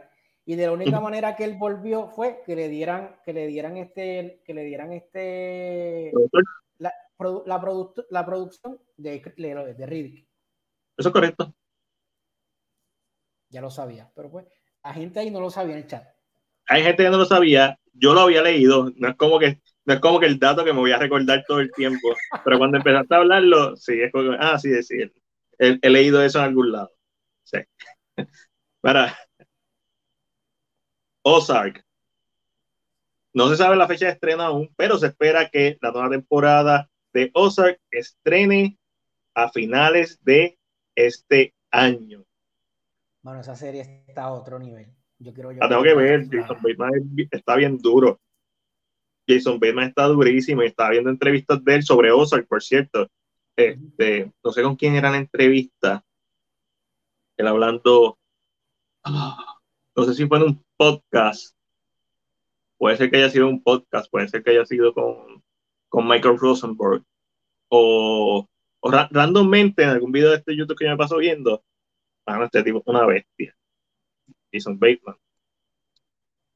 Paramount, como siempre, haciendo chapucería. Paramount Plus le da luz verde a una serie precuela de Grease. Eso es, eso es cancelación en la primera season. Mira, a los- si tienen fanáticos de, de- de la original, los fanáticos de musicales, ¿qué piensan de esta noticia? Una precuela de Grease, cool, no cool, no la van a hacer, les vale madre. Yo lo vendo. Yo lo vendo. Yo, vi, yo he visto Grease, tú sabes, así por encima. Sé qué es. Yo, yo no sé, yo no sé por qué la gente sigue tocando estos clásicos, o por lo menos haz algo que, que tenga la inspiración, pero al- algo, haz algo moderno. Porque ahora Ah, vienen y se tiran que algo moderno, pero tienen que usar la imagen de Gris para venderla. Es por eso, eh, son estrategias de marketing, es plenamente marketing. Pero tú haces esta historia con otro nombre y no las vendes. Pero con Grease nosotros estamos hablando de ella. Si se llamara de otra forma, eh, posiblemente la ignoraríamos. Bueno, es branding. So, eh, yo entiendo por qué lo hacen, pero es como que otra más, otra precuela, otra. Pero de, esa, de la misma forma que digo eso, hay, hay precuelas, hay series que funcionan. A Ratchet nos la recomendaron, que es una precuela en formato de serie de One Flew Over the Cuckoo's Nest. Eh, El Exorcista, la serie del Exorcista, tuvo, tuvo su, su fanaticada tuvo su éxito. Eh, o sea, esto es. al- Algunas tienen éxito, algunas no. Mira, HBO Max está apostando todos los caballos a esta serie de Dilatos. Os, cada episodio va a tener un costo de 10 millones aproximadamente, porque el presupuesto para la serie son 100 millones y son más que 10 episodios. Uf, Más que Uh. Game of Thrones por ahí. más que Game of Thrones. Y también la actriz Tess Thompson va a interpretar el personaje de Anna, perdóname, Tess Thompson es el personaje Anna Thorpe, Thorpe, que salió en Fringe, es quien va a interpretar este personaje. So cool el casting. Este, este casting a mí me parece fantástico, bien diverso, está cool. Pero, papi, los chavos, hay mucha, mucha confianza. Me da mucha confianza también que la gente que hizo el juego, la gente de Naughty Dog que está envuelta en esto. So, lo he dicho, lo he dicho, llevo años diciéndolo. El próximo boom de los comic books va a ser las películas basadas en videojuegos y contenido basado en videojuegos. Por ahí viene esta, esta serie, y vino Sonic, Sonic fue un éxito, dio una secuela.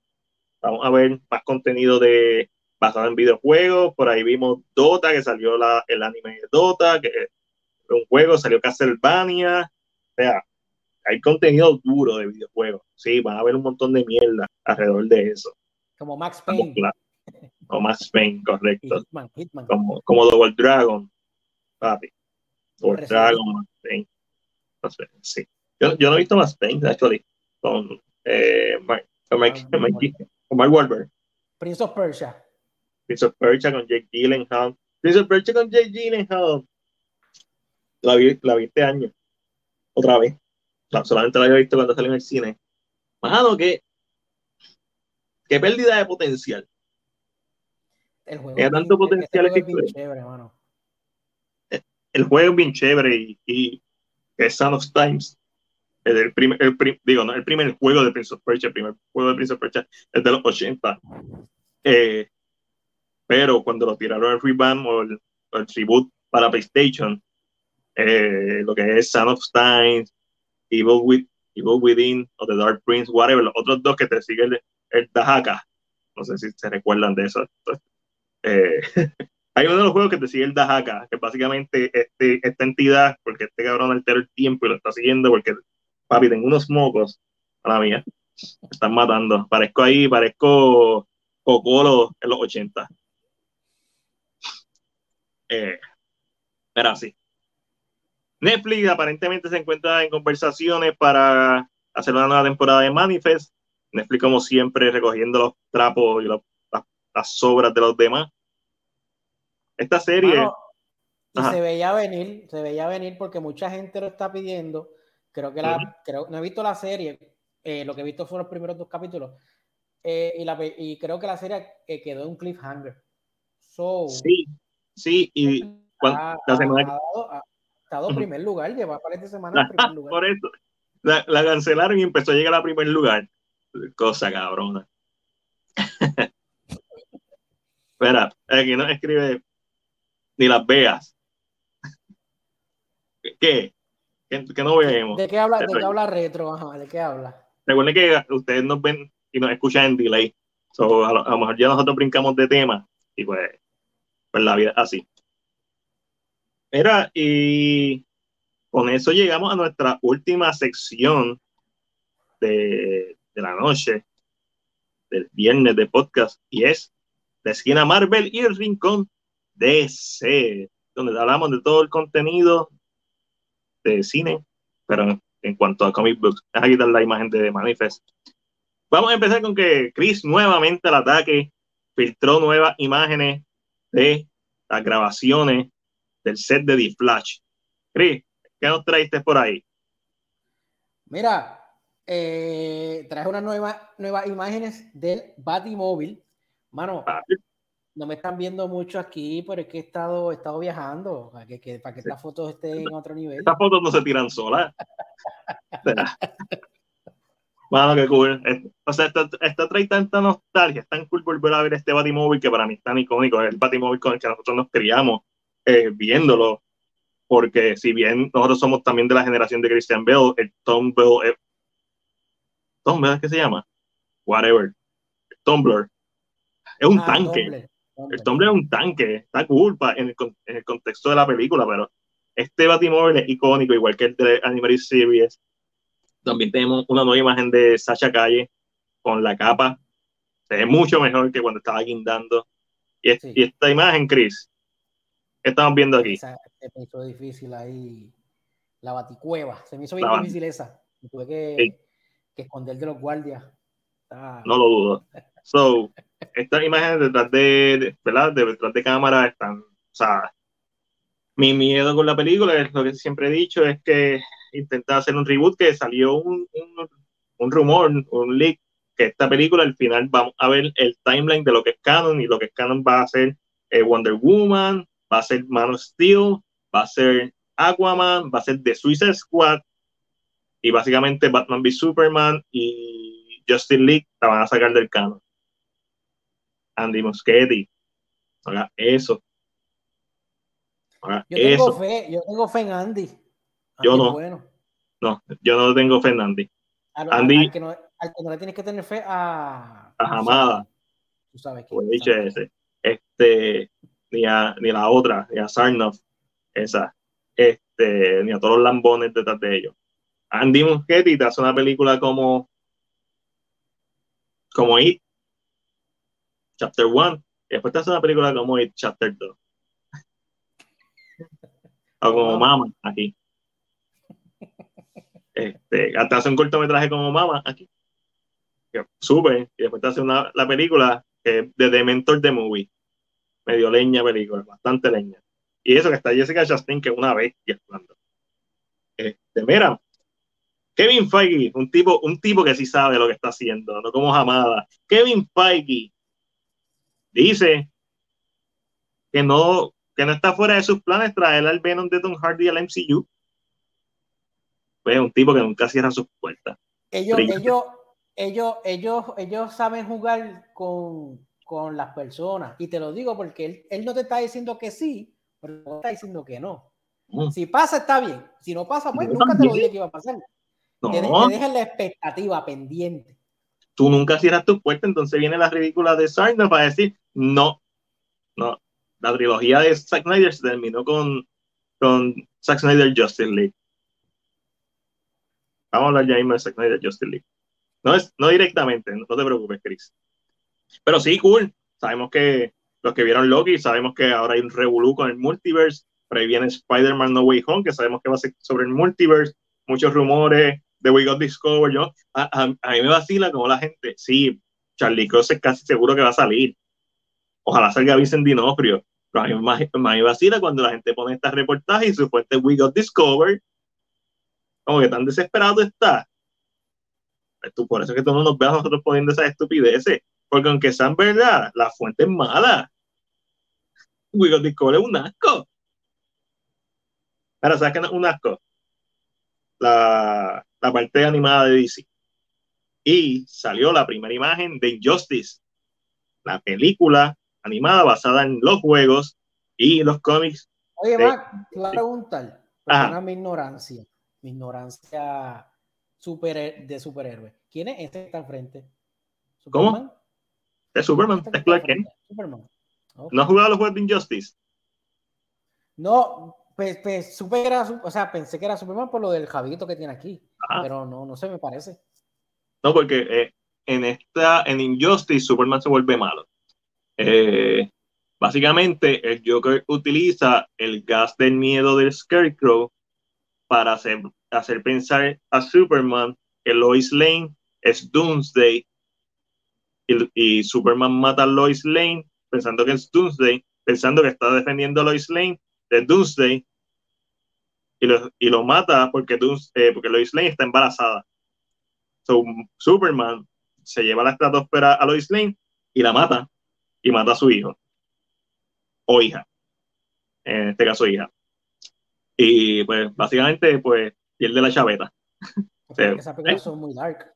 sí, son muy dark. ma- mata a Joker y una vez mata pues decide decide convertirse en un líder totalitario total, eh, ¿sabes? ok, ok ya esto no va a volver a pasar ¿cómo no va a volver a pasar? no voy a dejar que pase yo voy a ser el nuevo líder del mundo, lo cual hace que se vuelva básicamente en un en un, una figura opresora, in- incluso entre los mismos superhéroes. So, básicamente la historia de cómo Superman se volvió malo. Eh, está cool, está cool en el contexto del juego. Eh, y, los cómics están bien duros. Los juegos están chéveres, pero los cómics están bien duros. Like, mucho mejor que, los mismos juegos, la historia, como la expanden en los cómics, ¿verdad? Déjame leer aquí un par de comentarios que tenemos. Michael, Michael Keaton, best Batman ever. Michael Keaton es Batman. Y no. Ok. Michael Keaton es Batman y es Birdman, que es Batman. Best ever. Debatible. Para mí, Ben Affleck es el mejor Batman. Y después de verlo, su arco de historia en, en la de Snyder, pues, un poquito. eh, Ultimate Edition, Batman v Superman y Snyder Justice League. Si nos vamos a Justice League 2017, pues no. Eh, Christian Bale, probablemente el mejor Bruce Wayne. Psicológicamente, no necesariamente el mejor Bruce Wayne Playboy, sino la parte psicológica, el mejor que la trae es Christian Bale, pero también eso se debe a que las películas de Christopher Nolan son más psicológicas. Michael Keaton lo que trajo fue este Everyday Man, que, es, que si tiene algo en la mirada medio loco, Michael Keaton trajo algo bien interesante porque Michael Keaton no es el tipo que tú piensas, ah, este es Batman. Y eso es bueno. Porque si tú a Bruce Wayne en los cómics en, los, en las películas animadas, súper ancho, tipo rico, como que ese cabrón es Batman. Ese cabrón es Batman. No hay nadie que va a ser Batman. Que tiene los gallos, que tiene el dinero, que tiene el cuerpo. Bruce Wayne. Versus Michael Keaton, que es un tipo que va a pasar desapercibido. Parece un nerd. Se ve raro, weirdo. So, puedo, puedo y es, no y es las películas con las que yo me crié viendo Batman, las tengo por ahí, la, la, la original y Return, Eh, Return una de mis películas favoritas de Batman ever, de las live action, claro está. Eh, so, entonces Ben Affleck trae el comic book accurate Batman, especialmente de la parte de Dark Knight Returns, que es uno de los cómics más clásicos del personaje.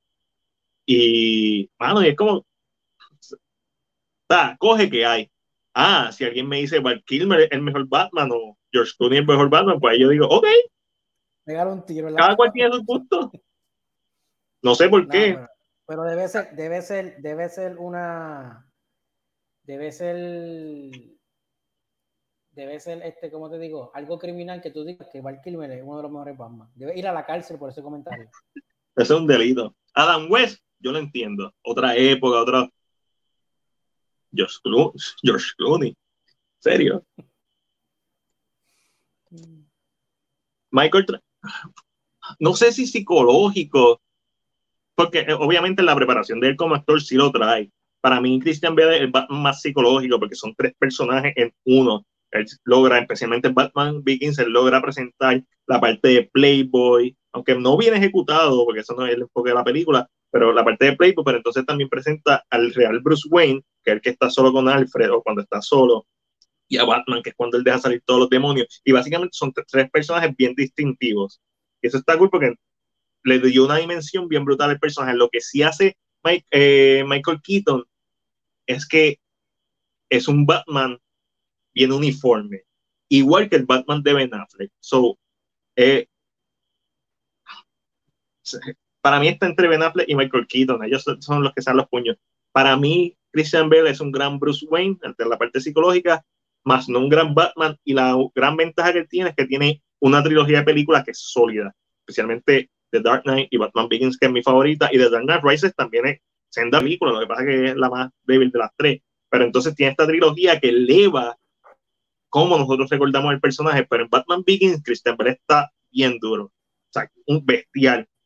En The Dark Knight, pues la película es de Heath vamos a ser claros, no es una película que toca temas de Batman, pero no al nivel de Begins, por obvias razones. Entonces, The Dark Knight Rises es una película de Bruce Wayne. Eh, vamos a ver claro, Batman casi no sale. So, Michael Keaton trae este aspecto casi de loco, este tipo es un loco cuando con Jack Nicholson, que está como Bruce Wayne y se pone el, el pedazo de, de- esto de servir, que es de metal para, porque sabe que le va a disparar, y empieza a confrontar a, confrontar al Joker, durísimo. En Return tiene tantos momentos, es un tipo desequilibrado. Michael Keaton trae esta locura del personaje que no lo habíamos visto. Eh, Christian Bale trae una dimensionalidad, tridimensionalidad del personaje que no habíamos visto en live action. Entonces, Ben Affleck trae toda esta oscuridad que lo hemos visto solamente, que lo habíamos visto solamente en cómics, esta hasta cierto punto hiperrealidad del personaje, hiperversión del personaje, súper bestial, físicamente imponente, cuando está como Bruce Wayne, o sea, mano, esco- escoge cualquiera. De esos tres, están los tres durísimos. Escoge a Adam West si te da la gana. Val Kilmer pudo haber sido un gran Batman la si no hubiera sido Joel Schumacher el que hizo la película, porque el libreto de Batman Returns actually es bueno. Es, es otro orden en la película, como sucede en los eventos, y es más coherente, más psicológica. Eso hubiera sido una buena película en las manos correctas. Mira, le robaron el Oscar a Keaton por su gran actuación en Birdman. Birdman está dura. Eh, Retro, si tú no viste, no sé si viste que yo estuve con Alejandro Orengo de Movie Map Podcast, déjame ver si tengo la imagen por aquí. No la tengo, déjame ver si no la, no la borré. Nosotros estuvimos dos horas hablando de Birdman. Es básicamente, no escena por escena, pero nos fuimos bien deep con Birdman. ¿Dónde diablos yo puse mis cosas aquí? En serio, que ahora no sale nada. Ok, pues estuvimos ahí, so, lo puedes buscar en The Movie Más Podcast, Movie Más de cantidad con acento en la podcast en Facebook y me imagino, no sé si está en Spotify o en Anchor, pero averiguo. Hablo. Hablamos dos horas de Birdman y, y de temas alrededor de la película. So, eso estuvo duro. Espera, vamos para adelante con. Comenzaron las filmaciones de Aquaman 2 de Lost Kingdom. Y aparentemente Jason Momoa se va a pintar el pelo rubio. No sabemos si va a ser los tips de pelos como en las anteriores películas o se va a pintar el pelo completamente rubio, no creo. Me da lo mismo. Esta película me da lo mismo. Debieron haber recasting Amber Heard, siempre lo hemos dicho. Eh. Aquaman 2. Eh. Y la actriz y cantante Leslie Grace, que la vimos recientemente en In the Heights, va a interpretar a Batgirl en la película que se prepara para HBO Max. Este es uno de los proyectos mal, que más tropiezos ha tenido.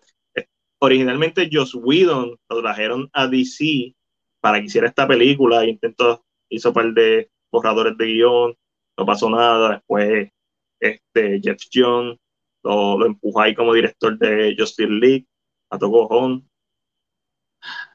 Y pues tuvimos lo que pasó en el 2017. Y pues parece que Warner Bros. ha seguido detrás de este proyecto, igual que lo hizo con The Flash, igual que, que lo ha hecho con Green Lantern Corps, o whatever, la película de Green Lanterns. So, estoy contento por ella. Ella fue uno de los aspectos más destacables de In the Heights. Y me gustaría ver una buena película de Batgirl. Claro que sí, me gustaría ver buen contenido de superhéroes, buena calidad. O sea, que sea en HBO Max no me da mucha confianza. Lo mismo con Blue Beetle. Sabemos que eh, anima- esta es de animador, ¿verdad? Blue Beetle. Sí. Este, la quiero ver. Espero que sea un peliculón. Me desmotiva un poco que sea directo a HBO Max. Dicho eso, Charm City Kings también está en HBO Max, so hay, hay, hay, hay, hay- o sea, no, no significa que va a ser malo. Todo lo contrario, puede ser muy bueno. Entiendo tu punto, corrección. Escribe John, sí, Christian viene siendo el más que le dieron amor. Es básicamente, ahí está. Si Keaton no hubiera tenido una tercera película con Tim Burton, como Batman, quizás hubiera sido otra conversación hoy en día. Y contigo en eso, con las dos que tuvo, la partió para mí es Ben Affleck. Porque compensa todo lo que son los cómics, todo lo que, to- todo lo que han traído los demás, Ben Affleck lo tiene, más es a- comic accurate, más tiene el físico, que ninguno de los demás había tenido el físico. El más cercano había sido Christian Bale. Y en comparación a Ben Affleck, que es una bestia de por sí, pues, tengo que volver a ver las de Keaton, me escribe José, porque no me acuerdo si las vi completas, all the way through, o no sé. Una de las desventajas también que tiene Keaton como Batman es el traje icónico, pero la tecnología de hacer traje hacía que fuera stiff, que fuera tieso, y el cuello no lo podía mover. So, se tenía que virar un maniquí. Este, ah, dicho eso, la voz de Keaton, la locura de su Bruce Wayne, la locura de su Batman está en la madre. Espera, y vamos a terminar este podcast, como le dije a Chris, hablando de Zack Snyder Justice League, pero no de la película. Hablando de casual, casualmente.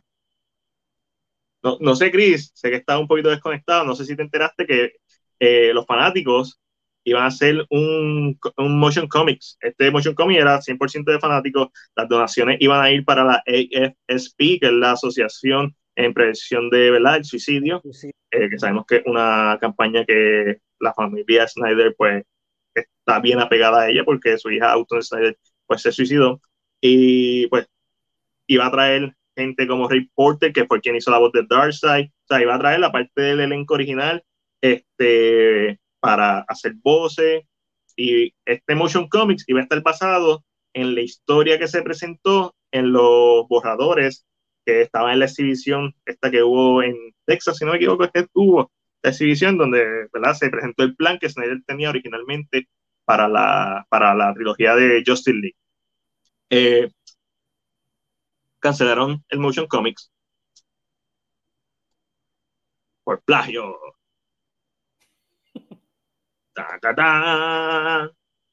Ta, ta, ta. Porque vendieron este Motion Comics, que es una idea genial, para una causa brutal, eh, y, lo, discutimos. A me pareció raro, uno, porque la gente se piensa que porque sea sin fines de lucro, la gente que tiene derecho, el, copyright de los personajes, ah, no es sin fines de lucro, lo puede usar.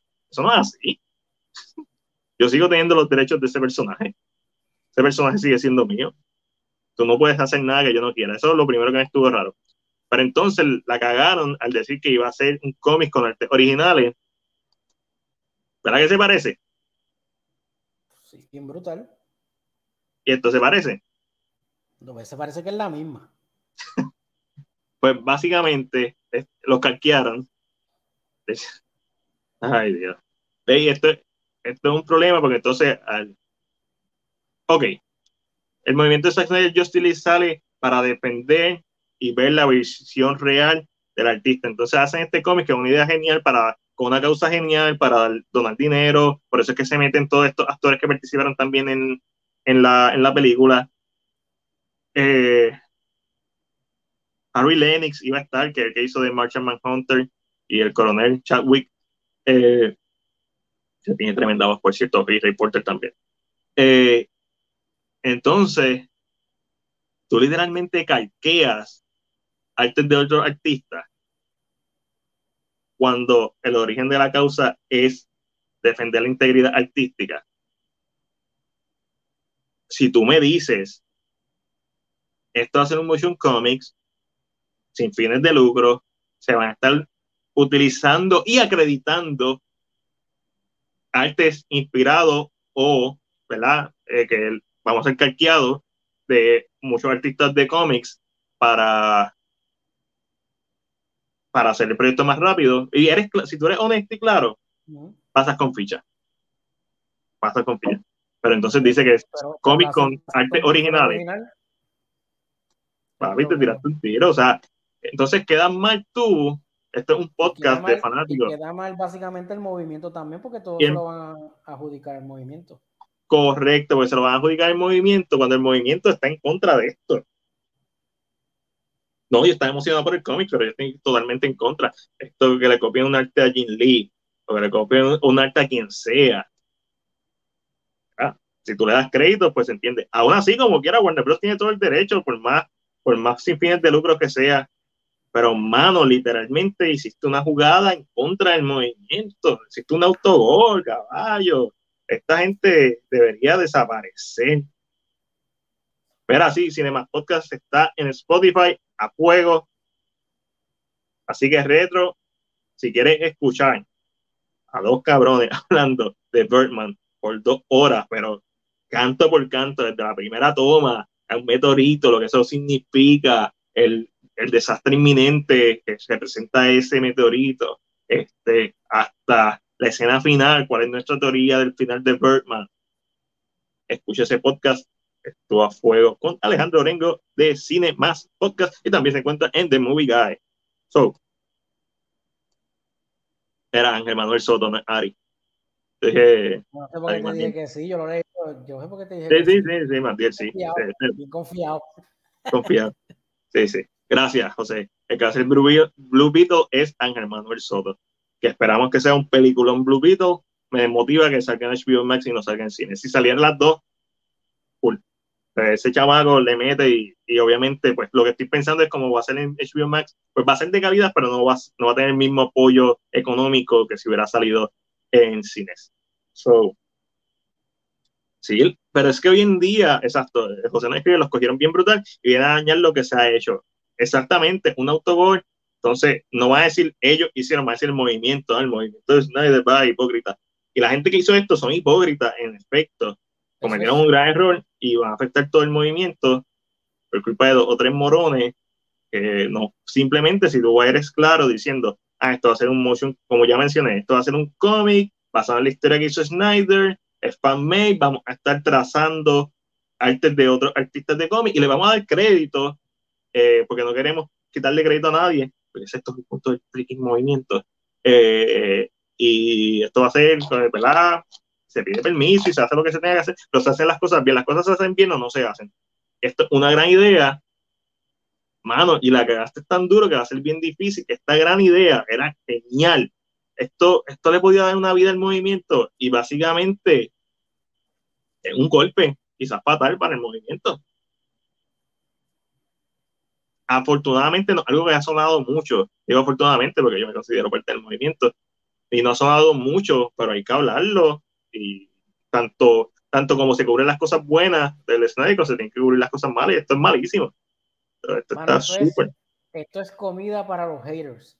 Esto es comida para los haters, correcto. So, mira, y esto se me había quedado, que no es de Marvel ni de DC.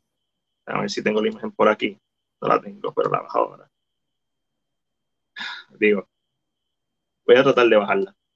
Ok. Sí, lo de Black Superman.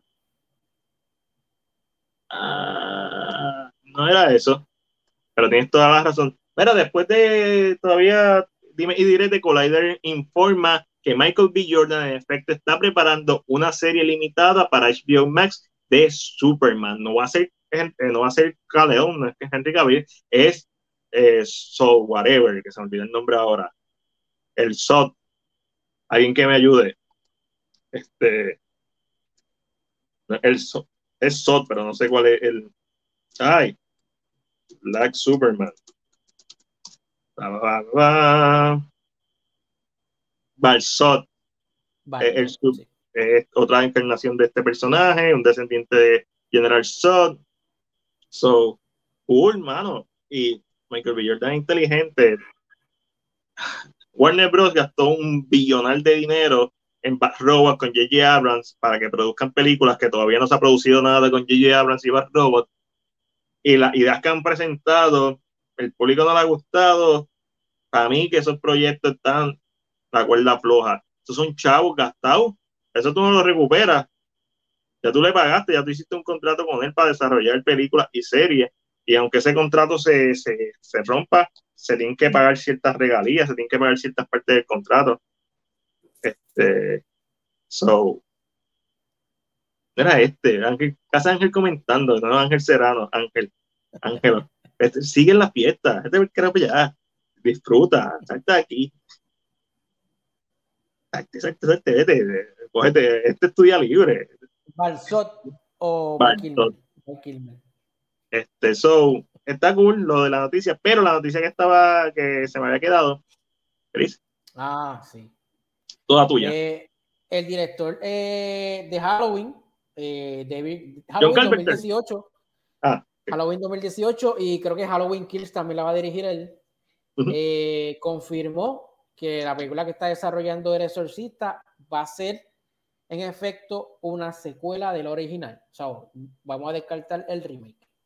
Vamos a, vamos a descartar eh, Exorcista 2, vamos a descartar Exorcista 3, vamos a descartar Origin, o como sea que se llame, y la que salió después, que es otra versión de Origin. Vamos a descartar la serie probablemente. Es un Legacy sequel o, o un sequel. Vamos a ignorar todo lo que no queremos y lo que no queremos y vamos a dejar solamente la original, que es lo que funciona. Eso es lo mismo que están haciendo con Evil Dead, que es una secuela de la primera. de, la de las primeras dos, exacto, de las primeras tres.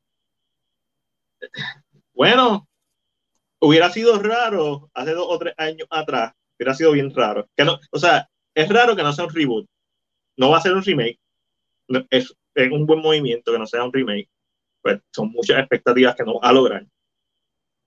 Si hubiera sido un reboot, hubiera sido como que más tendencia. Pero ya hoy en día, y ya- ni siquiera hoy en día, esto, hablando de J.J. Abrams con Star, eh, Star Trek, él trajo eso de un, un legacy sequel. Soy una, soy una vers- nueva versión, pero soy un, sigo siendo parte del canon original. Lo único que como es ciencia ficción, pues lo llevó, ¿verdad? Como una realidad alternativa. ¿Sabes qué es lo Pero- gracioso de esto, Matiel? Ajá. Que yo creo que David Gordon Green esperó a que la gente viera Space Jam, porque dijo, diantre, la gente se la está dando al original, so no me puedo tirar, no me puedo tirar un remake porque la, esta, la baja está súper alta. Súper. No, no, def- definitivo. Papi, Warner Bros. está fallando, pero Warner Bros. ha tirado basura este año, pero no- si has tirado Warner Bros. el 2021. Bros. 2021 movie. Vamos a ver las películas de Warner Bros. Bros. Lo mejor de Warner Bros. ha sido el Snyder Cut. Este año, digo, están diciendo que The Suicide Squad es peliculón. Hay que ver, verlo para creer. Mira, eh, Tom and Jerry. Eh, In the Heights. No, esa no está tan mala. The Little Things. La de la de Rami Malek, Jared Leto y Denzel Washington. Mortal Kombat. No. Space Jam. Godzilla vs. Kong. Papi. The Conjuring 3. Hay par de malitas. Dicho eso, hay algunas que tienen su público. Eh, Those Who Wish Me Dead, que es una película de Warner Bros. también. A mí me gustó.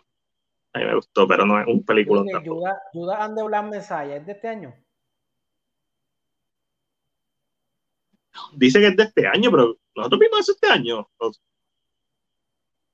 Está como que raro, pero si es de este año, Judas de Black Messiah fue buena, el Snyder Cut fue bueno.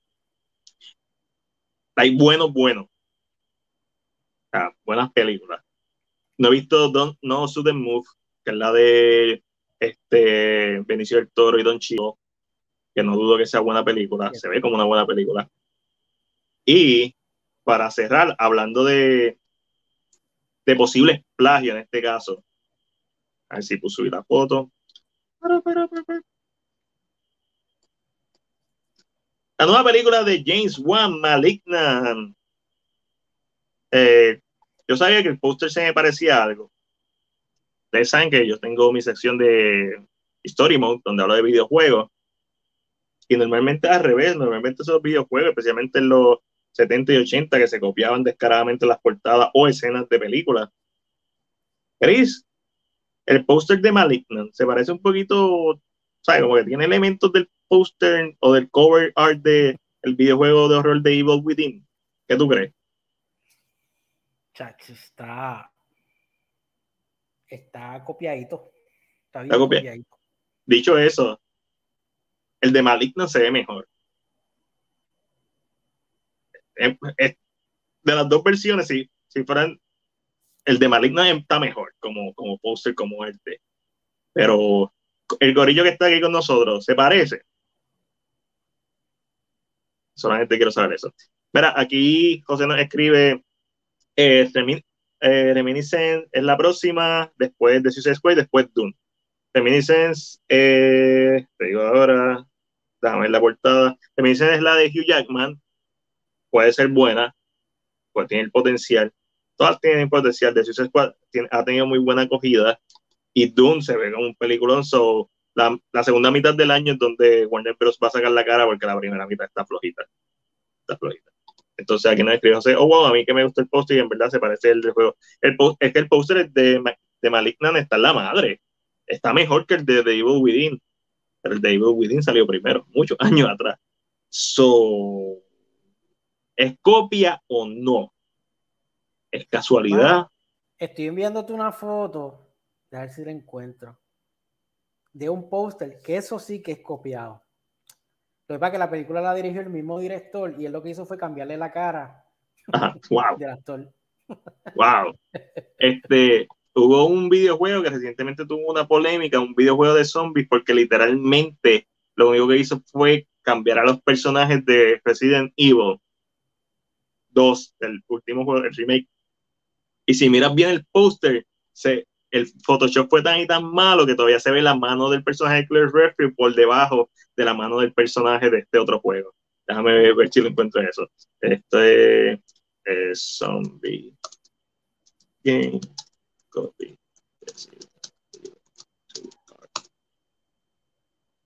Papi, lo encontré.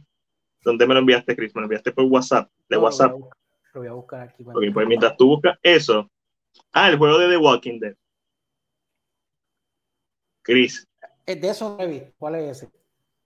te, te- te- te- te voy a- buscar dos imágenes. Déjame ver si puedo hacer esto lo más rápido posible. Me caso en la potoroca. Cuando uno está tratando de hacer las cosas rápido y todo está en contra tuya. Como que bien complicado. Vamos a ver si no tengo que, si puedo pasarlo directo aquí. Pa, pa, pa, pa, pa, pa. Sorry a la gente que nos está escuchando. Si no, pues vayan a buscarlo en Google. Busquen eh, pongan Zombie Game, copy Resident Evil 2 y les va a salir rapidito lo que estoy hablando. Ok. Estoy subiendo la imagen, Chris. Ahí te la. Chris, mira esta imagen. Resident Evil 2. Ajá. La ves, ¿verdad?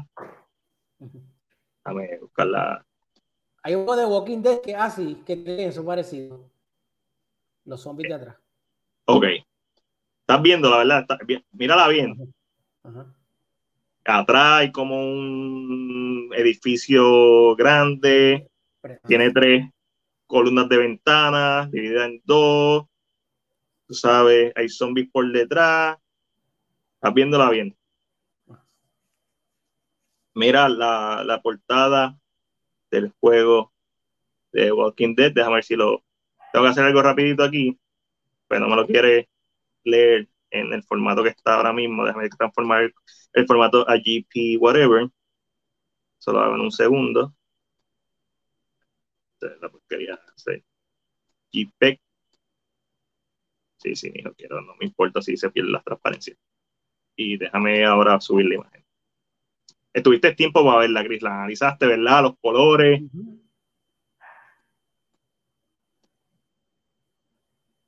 Ok. Esta es la imagen del juego de Walking Dead.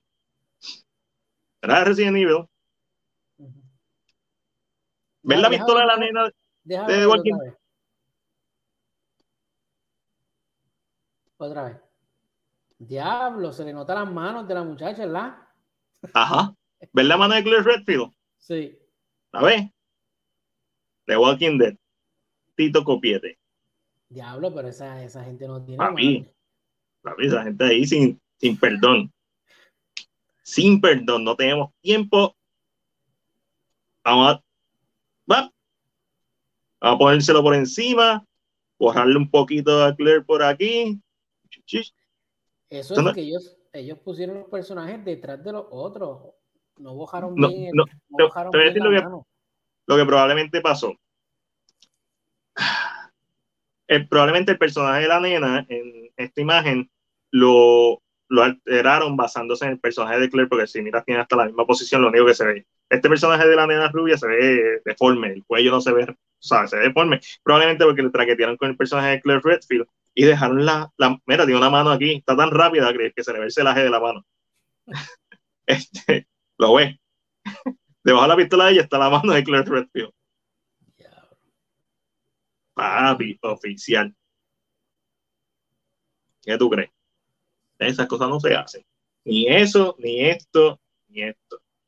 Cuando son ¿Viste cosas oficiales. Dame ver que me enviaste. Ah, papá, no, esto. Sí, de Snitch, yo vi Snitch. Ya recuerdo esto, mira, vamos. El por lo menos el mismo director.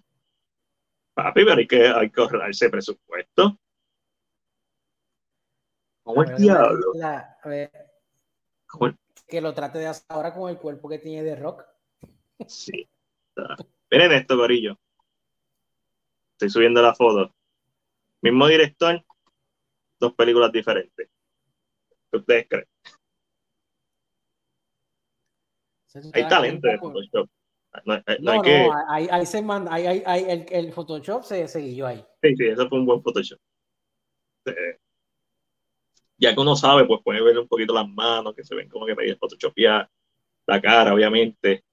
Pero la camisa está igual, la, la, la- lo arrugado está en el mismo sitio, o sea que tú sabes que Sí, sí, sí. misma- No hay nada que buscar. Qui- Quizás le, le sí, no, no quizás le, le alteró un poquito los brazos para que se vean un poquito más llenos, Yo los lo- hombros yo lo un único- poquito más Yo lo único que sé es que este hizo un mejor trabajo, este hizo mejor trabajo que el de Walking Dead. Mira, el que dice este póster está así ahora mismo. Like, Diablo, qué mano. terrible, terrible. Pero papá, aquí no escribe. El de- por lo menos el de Evil Within y Malignant se parecen. ¿Verdad? Estos se parecen. O sea, tienen elementos. Tal que se parece y toma como un tipo de inspiración. Claro. Está el que se copia descaradamente y está el que trata de, de disimularlo. Como el de Jesús. Y se le ve el brazo y se le olvidó borrarle el brazo a los personajes. Pero es que si los miras back to back, los zombies están en la misma posición. Son los mismos. Es lo mismo, literalmente le pusieron dos stickers de los personajes ahí, pap. Yukiando. Corillo, con eso terminamos este episodio de CineP Representa. El resumen de la semana. Gracias a Chris por acompañarme en el día de hoy, la cubriendo Angelito. Chris, te vuelvo a ver en el episodio 100, ¿verdad? Episodio. Vamos a celebrar. Ah, ah, No, no hay nada especial en el episodio 100, no, no he hecho nada. Nuestros episodios son muy largos para buscar los mejores momentos. Demasiado complicado. Este, no, hay, no hay tiempo para eso. Pero le damos las gracias nuevamente a todos ustedes que se quedaron con nosotros aquí, escuchándonos, eh, compartiendo, comentando. Nuevamente, si no se han suscrito a nuestro canal de YouTube, háganlo. Hoy tuvimos mucha gente de YouTube, so, estoy bien contento por eso. Gracias un millón a todo el corillo que estuvo desde YouTube. Gracias un millón al corillo que está en Facebook. Eh, a la gente que nos está escuchando, ustedes son los duros. Si te estás escuchando horas de nosotros, eres una bestia. Sobre todo cuando empezamos a poner videos que ustedes no ven. Como que bien, debe ser bien random para los- la gente que no escucha en Spotify. Mala mía. Eh, so, gracias nuevamente. Aquí vamos a estar hasta que el divino creador de los Saiyajines así lo permita. Así que vamos a seguir metiendo manos. Si pueden, síganos en Patreon. Tenemos Vero, tenemos Twitter, tenemos Instagram, pero ahora mismo lo más importante es que se suscriban a nuestro canal de YouTube. Si no lo han hecho, la mayoría aquí ya está suscrito. Yo sé que los ocho que están aquí ya están con nosotros. Esta semana hay par de reseñas. Estoy, hice un poll en, en YouTube. Voy a hacer la reseña de The Sixth Sense. Esta semana yo nunca he visto The Sixth Sense. Es el twist, todo el mundo sabe el twist, pero nunca he visto, la he visto en guapa, eso no cuenta. Nunca me he sentado a ver The Sixth Sense, ya que salió el filme Old de M. Night Shyamalan, so quise ver la primera película de M. Night Shyamalan. La votación era si veía The Sixth Sense o G.I. Joe, Rise of the Cobra. Ah, diablo. Sí, porque, ¿sabes? Primera versus primera. So, primera es G.I. Joe Live Action, ya que salió Snake Eye, pero no. Sixth Sense fue la que escogieron y esa es la que se va. Por ahí está, mañana o el domingo va a salir una reseña de la serie de Loki, donde voy a estar hablando de los. eh, ya hice una reseña del primer episodio voy a estar enfocándome en los episodios del 2 al 6 y en la serie en general. Sobre eso viene también esta semana. Sobre esas dos reseñas, cuenten con esas reseñas. Y si el fin de semana voy para el cine, pues a lo mejor hago un Insta review y una reseña de las películas que vea. Puede ser que vea Snake ahí, puede ser que vea. O así que pendiente a CinePR en YouTube. Por ahí viene. ¿Hay algo más que voy a hacer esta semana? No creo. Tengo dos videos atrasados. Un video del timeline de The Conjuring. Se supone que saliera cuando salió la tercera parte. Uh, y tengo un. Y tengo un. Las películas que nunca vimos, la tercera parte de Batman Year One de Darren Aronofsky, que es un video que me va a tardar un par de meses en terminarlo. So, Corillo, gracias nuevamente por estar aquí con nosotros, Chris. ¿Dónde te pueden encontrar? Se puede conseguir en Instagram y en, en Facebook como Chris Ruiz. Estamos ahí. Y mi nombre es Magdi Rodríguez. Me consiguen en todas las redes sociales como CinePR. No te voy a dar mi Facebook personal. No me interesa. Sígueme en CinePR. O sigue en YouTube. Si quieres, si quieres personal, YouTube. Si quieres lo más cercano a un OnlyFans con Mac, Patreon. Lo más cercano. Me puedes escribir en privado en Patreon. Yo te voy a contestar cuando tú quieras, me escribes. No te voy a contestar cuando tú quieras, pero Cuando, Me puedes cuando escribir cuando lleguemos, cuando lleguemos al millón en YouTube, hacemos un, un OnlyFans. un OnlyFans, sí. Giovanni Darby hizo un OnlyFans. OnlyFans era originalmente para músicos y artistas. Pero siempre Y con esa obviamente- mente creativa de, la, está la mente bien creativa y pues ya OnlyFans no es para eso. Pero su- supuestamente van a cortar ese contenido. Supuesta y alegadamente. Hacho, con todo el, con todo el billete al que eso le debe estar dejando de OnlyFans. Vamos a ver. Así que exactamente, vamos a terminar con, con como dice Retro Iris. That's all, folks.